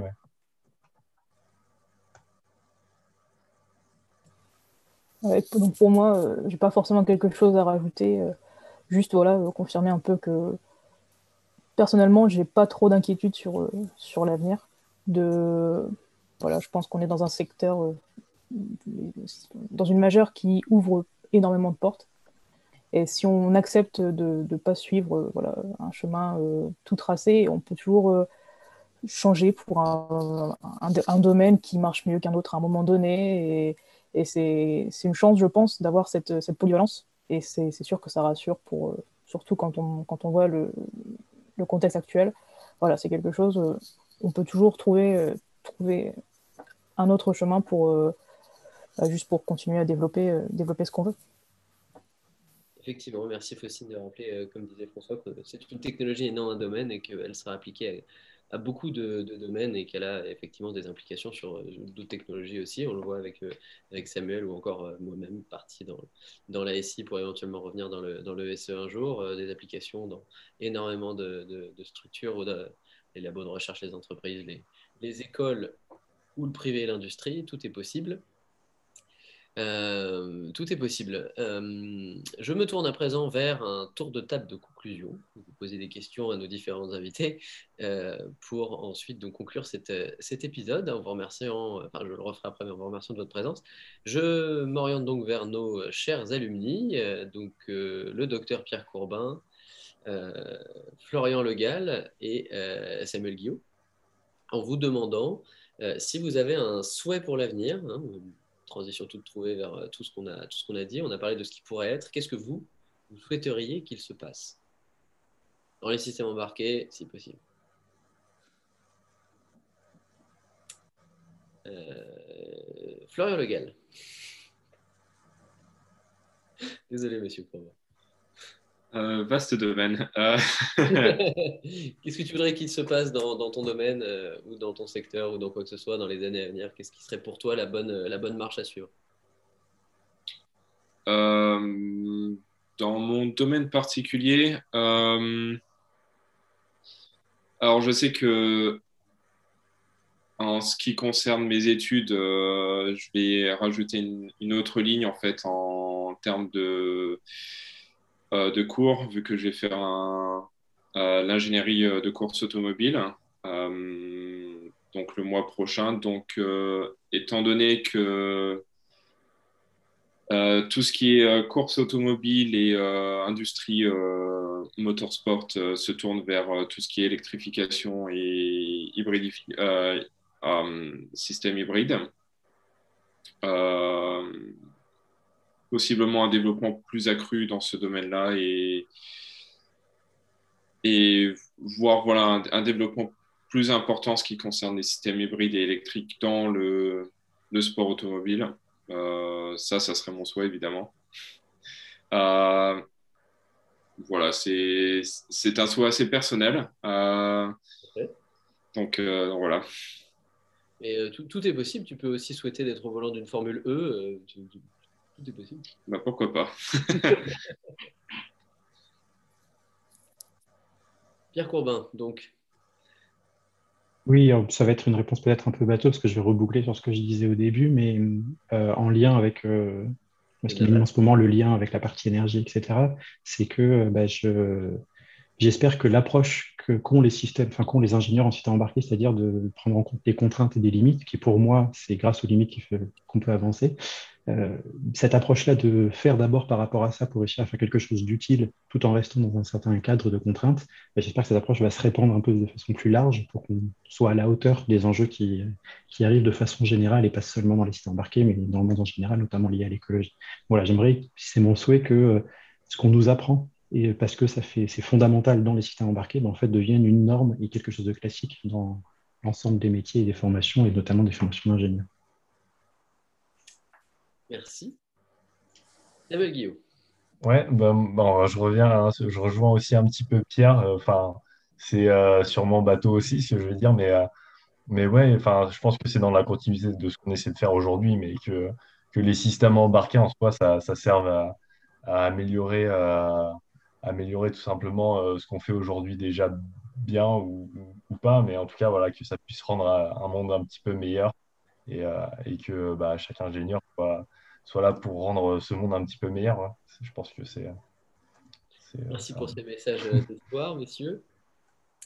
Euh, si je me tourne à présent vers euh, les responsables pédagogiques que sont euh, François Saidi et Olivier Chesnay, si on vous demandait de donner un conseil aux étudiants qui désirent choisir leur spécialité, leur, leur, leur majeur, euh, par rapport à l'employabilité, etc. Mais si en face de vous, vous vous retrouvez avec quelqu'un qui se pose la question, qui peut hésiter, qui souhaite en savoir plus sur les, les embarqués euh, pour embarquer dans cette grande aventure dont on parle depuis maintenant deux heures, qu'est-ce que vous pourriez dire à, ceux ou cette étudiants ou étudiantes? Alors, je, vais me lancer. Euh, d'abord, je dirais que c'est sain d'hésiter, que les, gens qui n'hésitent pas, euh, c'est bon, c'est peut-être qu'ils ne se posent pas cette question. Euh, et donc, c'est très bien d'hésiter tout d'abord. Après, il ne faut pas hésiter tout le temps non plus. Il faut un moment se, se, lancer. Et puis, donc là, c'est vrai qu'on a fait beaucoup la promotion de la, de la majeure système embarqué. Mais bon, comment dire, ne euh, faut pas non plus dramatiser ce choix de majeur. C'est-à-dire que c'est un élément qui va effectivement donner une coloration à son début de carrière, euh, qui va permettre d'explorer un domaine pendant sa scolarité, euh, mais ça ne va pas fermer, enfin ça va pas orienter l'intégralité de votre carrière. Donc, il faut un petit peu relativiser ce choix-là, en tout cas si on est complètement stressé par, ce choix, et se dire que de toute façon, on va, on va, on va, on va faire une expérience. Voilà. C'est comme quand on choisit un métier. On, va prendre, va, on, va, regarder, on va faire l'offre d'emploi, on va faire le, l'entretien d'embauche, on va faire la période d'essai. C'est que finalement, longtemps après, qu'on arrive à comprendre précisément qu'est-ce qu'on fait, qu'est-ce que, est-ce qu'on aime ce métier-là ou pas. Et on est tout à fait capable de rebondir et de changer d'orientation. Et le diplôme d'ingénieur, c'est ce qui vous permettra de faire de toute façon. Donc euh, voilà, ce que je veux dire, c'est bien, bien d'hésiter et il euh, ne faut pas dramatiser le choix qu'on fait. Et effectivement, je pense que Samuel et moi pourrons confirmer que, la majeure n'est pas une fin en soi et que ingénieur, c'est un vaste mot. Et les systèmes embarqués euh, en font partie, certes, mais les portes, et ça peut être un critère pour moi, ce fut un critère d'ailleurs de se dire que les, systèmes embarqués, c'était un de ceux qui ouvrait le plus de portes, en tout cas. Et si maintenant, nous nous tournions vers Olivier Chesnay? Oui, alors je dirais aussi que c'est bien d'hésiter. Et je dirais aussi, je pense qu'à l'ECE, il y a tout un processus que vous avez vécu. Et je pense que les tables rondes, c'est aller vers les alumni. C'est-à-dire que je pense que aller échanger avec des anciens comme vous, qui sont en poste, euh, essayer de se faire une idée plus précise des métiers, je pense que c'est euh, la meilleure chose. Et puis, euh, choisir, c'est aussi apprendre à renoncer, il ne faut, pas, dramatiser. C'est juste une, teinte à votre, votre parcours. Après, vous exercerez mille métiers. Donc, euh, c'est vraiment. et puis, je pense que la, la conclusion de ça, c'est qu'il faut se faire confiance et le choix que vous faites, c'est le bon. Hmm. Merci Olivier Chesnay. J'en profite aussi pour pour euh, remercier euh, Florian Legal qui a régulièrement participé à ces tables rondes que, Olivier mentionne. Et effectivement, j'encourage euh, les élèves à participer et, les étudiants à nous, à nous contacter. Nous sommes entre autres ça, là pour ça également. Et donc, pour le, le, dernier tour de ce tour de table, je me tourne vers Faustine. Est-ce que, alors, tu as le choix, tu peux soit poser la question de ton choix à l'invité de ton choix ou à tout le monde, ou effectivement toi aussi répondre à, ton souhait pour l'avenir. Hmm, bon, on va partir pour euh, donc le souhait pour l'avenir. Euh, je, pense que. Contactable n'importe quand. Bien joué, euh, je pense que bon, c'est un souhait qui est assez personnel, mais peut-être avoir une coloration un peu plus féminine dans les systèmes embarqués, c'est quelque chose qui peut être pas mal parce que on peut prendre l'exemple, dans ma classe en section internationale, on est deux filles. Après, j'ai pas les chiffres exacts, mais dans les couloirs, j'en croise pas beaucoup. Donc c'est peut-être aussi quelque chose qui peut faire peur, je sais pas, euh, c'est peut-être un peu cliché selon les, secteurs d'activité par la suite, l'automobile, tout ça. Mais euh, vraiment pas avoir peur de ça, pas avoir peur non plus de, se dire oh, je suis pas à ma place ou, voilà, ou de genrer un peu les, différentes majeures. Donc euh, ouais, si on peut avoir quelque chose comme ça et, et avoir voilà, une, plus, plus, de, plus de filles dans, dans, le domaine, ça peut être, ça peut être mon souhait. Ouais. Bien, tout à fait d'accord avec toi, euh, Faustine, en effet. Bon, moi, j'ai eu, Florian on a eu la chance d'être dans une promotion à, à, fort pourcentage euh, de filles, mais qui était quand même loin de la parité. Et c'est vrai que c'est un indicateur de, de, ce qui peut se passer. C'est des discussions qu'on a déjà eues entre alumni et qui feront l'objet d'un prochain épisode. J'en parlerai euh, très bientôt, lors de la conclusion que j'entame à présent. Merci. Non, alors, je souhaite effectivement surtout remercier tous nos participants et participantes euh, pour euh, les interactions, les échanges de ce soir sur le thème des systèmes embarqués, euh, qu'on ait pu parler de la majeure, de l'industrie, de la recherche, de l'actualité ou du futur. Merci en tout cas à tous et à toutes d'avoir participé. De mon côté, j'ai eu la chance et le plaisir, euh, encore une fois, d'animer cet épisode de Production Alumni ECE, je le rappelle, l'association des anciens euh, de l'école. Pierre Courbin l'a rappelé, énormément de, contenu intéressant sur notre chaîne YouTube, n'hésitez pas. Euh, des événements et des conférences quasiment toutes les semaines en ce moment euh, pour vous sortir de l'ennui de, euh, la pandémie. Euh, L'épisode de ce soir a été coordonné par euh, Lucas euh, Trévalinet, Nicolas Lopez à la, réalisation, script et casting euh, Lucas Trévalinet, docteur Maxime Schneider et moi-même. Euh, tout ça dans, dans- dans une joie et une bonne humeur que j'espère partager par nos différents invités. Euh, une pensée encore pour nos invités de ce soir qui n'ont pu euh, nous rejoindre, euh, Olivier euh, et Rémi. Et euh, voilà, grosso modo, j'espère euh, que, vous avez tous participé, euh, vous avez tous profité de cet événement que je vous enjoins à, retrouver en, replay sur euh, encore et sur YouTube. Je vous donne euh, en tout cas rendez-vous au prochain épisode d'Happy Hour. Nous avons terminé cette série sur les domaines technologiques avec nos six derniers épisodes qui euh, ont traité donc de domaines technologiques et, potentiellement des majeurs associés. Euh, les prochains épisodes d'Happy Hour s'intéresseront à, des sujets euh, différents, plutôt sociétaux et métiers, un peu plus, précis. Et je vous donne donc rendez-vous pour le, prochain épisode. Euh, ingénieur E, un métier qui se conjugue au féminin. Merci donc à Faustine d'avoir fait la, transition pour cet élément que, chez les alumni nous- nous avons repéré. Et donc du coup, l'épisode suivant euh, traitera de cette question-là, la place de la femme dans la tech, entre autres, et, euh, et tous les enjeux qui en découlent d'ailleurs. Donc je vous encourage à euh, venir. Je vous souhaite en tout cas encore une fois à tous et à toutes euh, participants et euh, invités et auditeurs et auditrices une excellente soirée, une bonne fin de semaine. Et euh, je vous retrouverai donc pour d'autres épisodes hein, et bah, dans les couloirs de l'école ou chez Alumni ECE. Voilà, merci, à ciao, bonsoir comme on dit et bonne fin de soirée.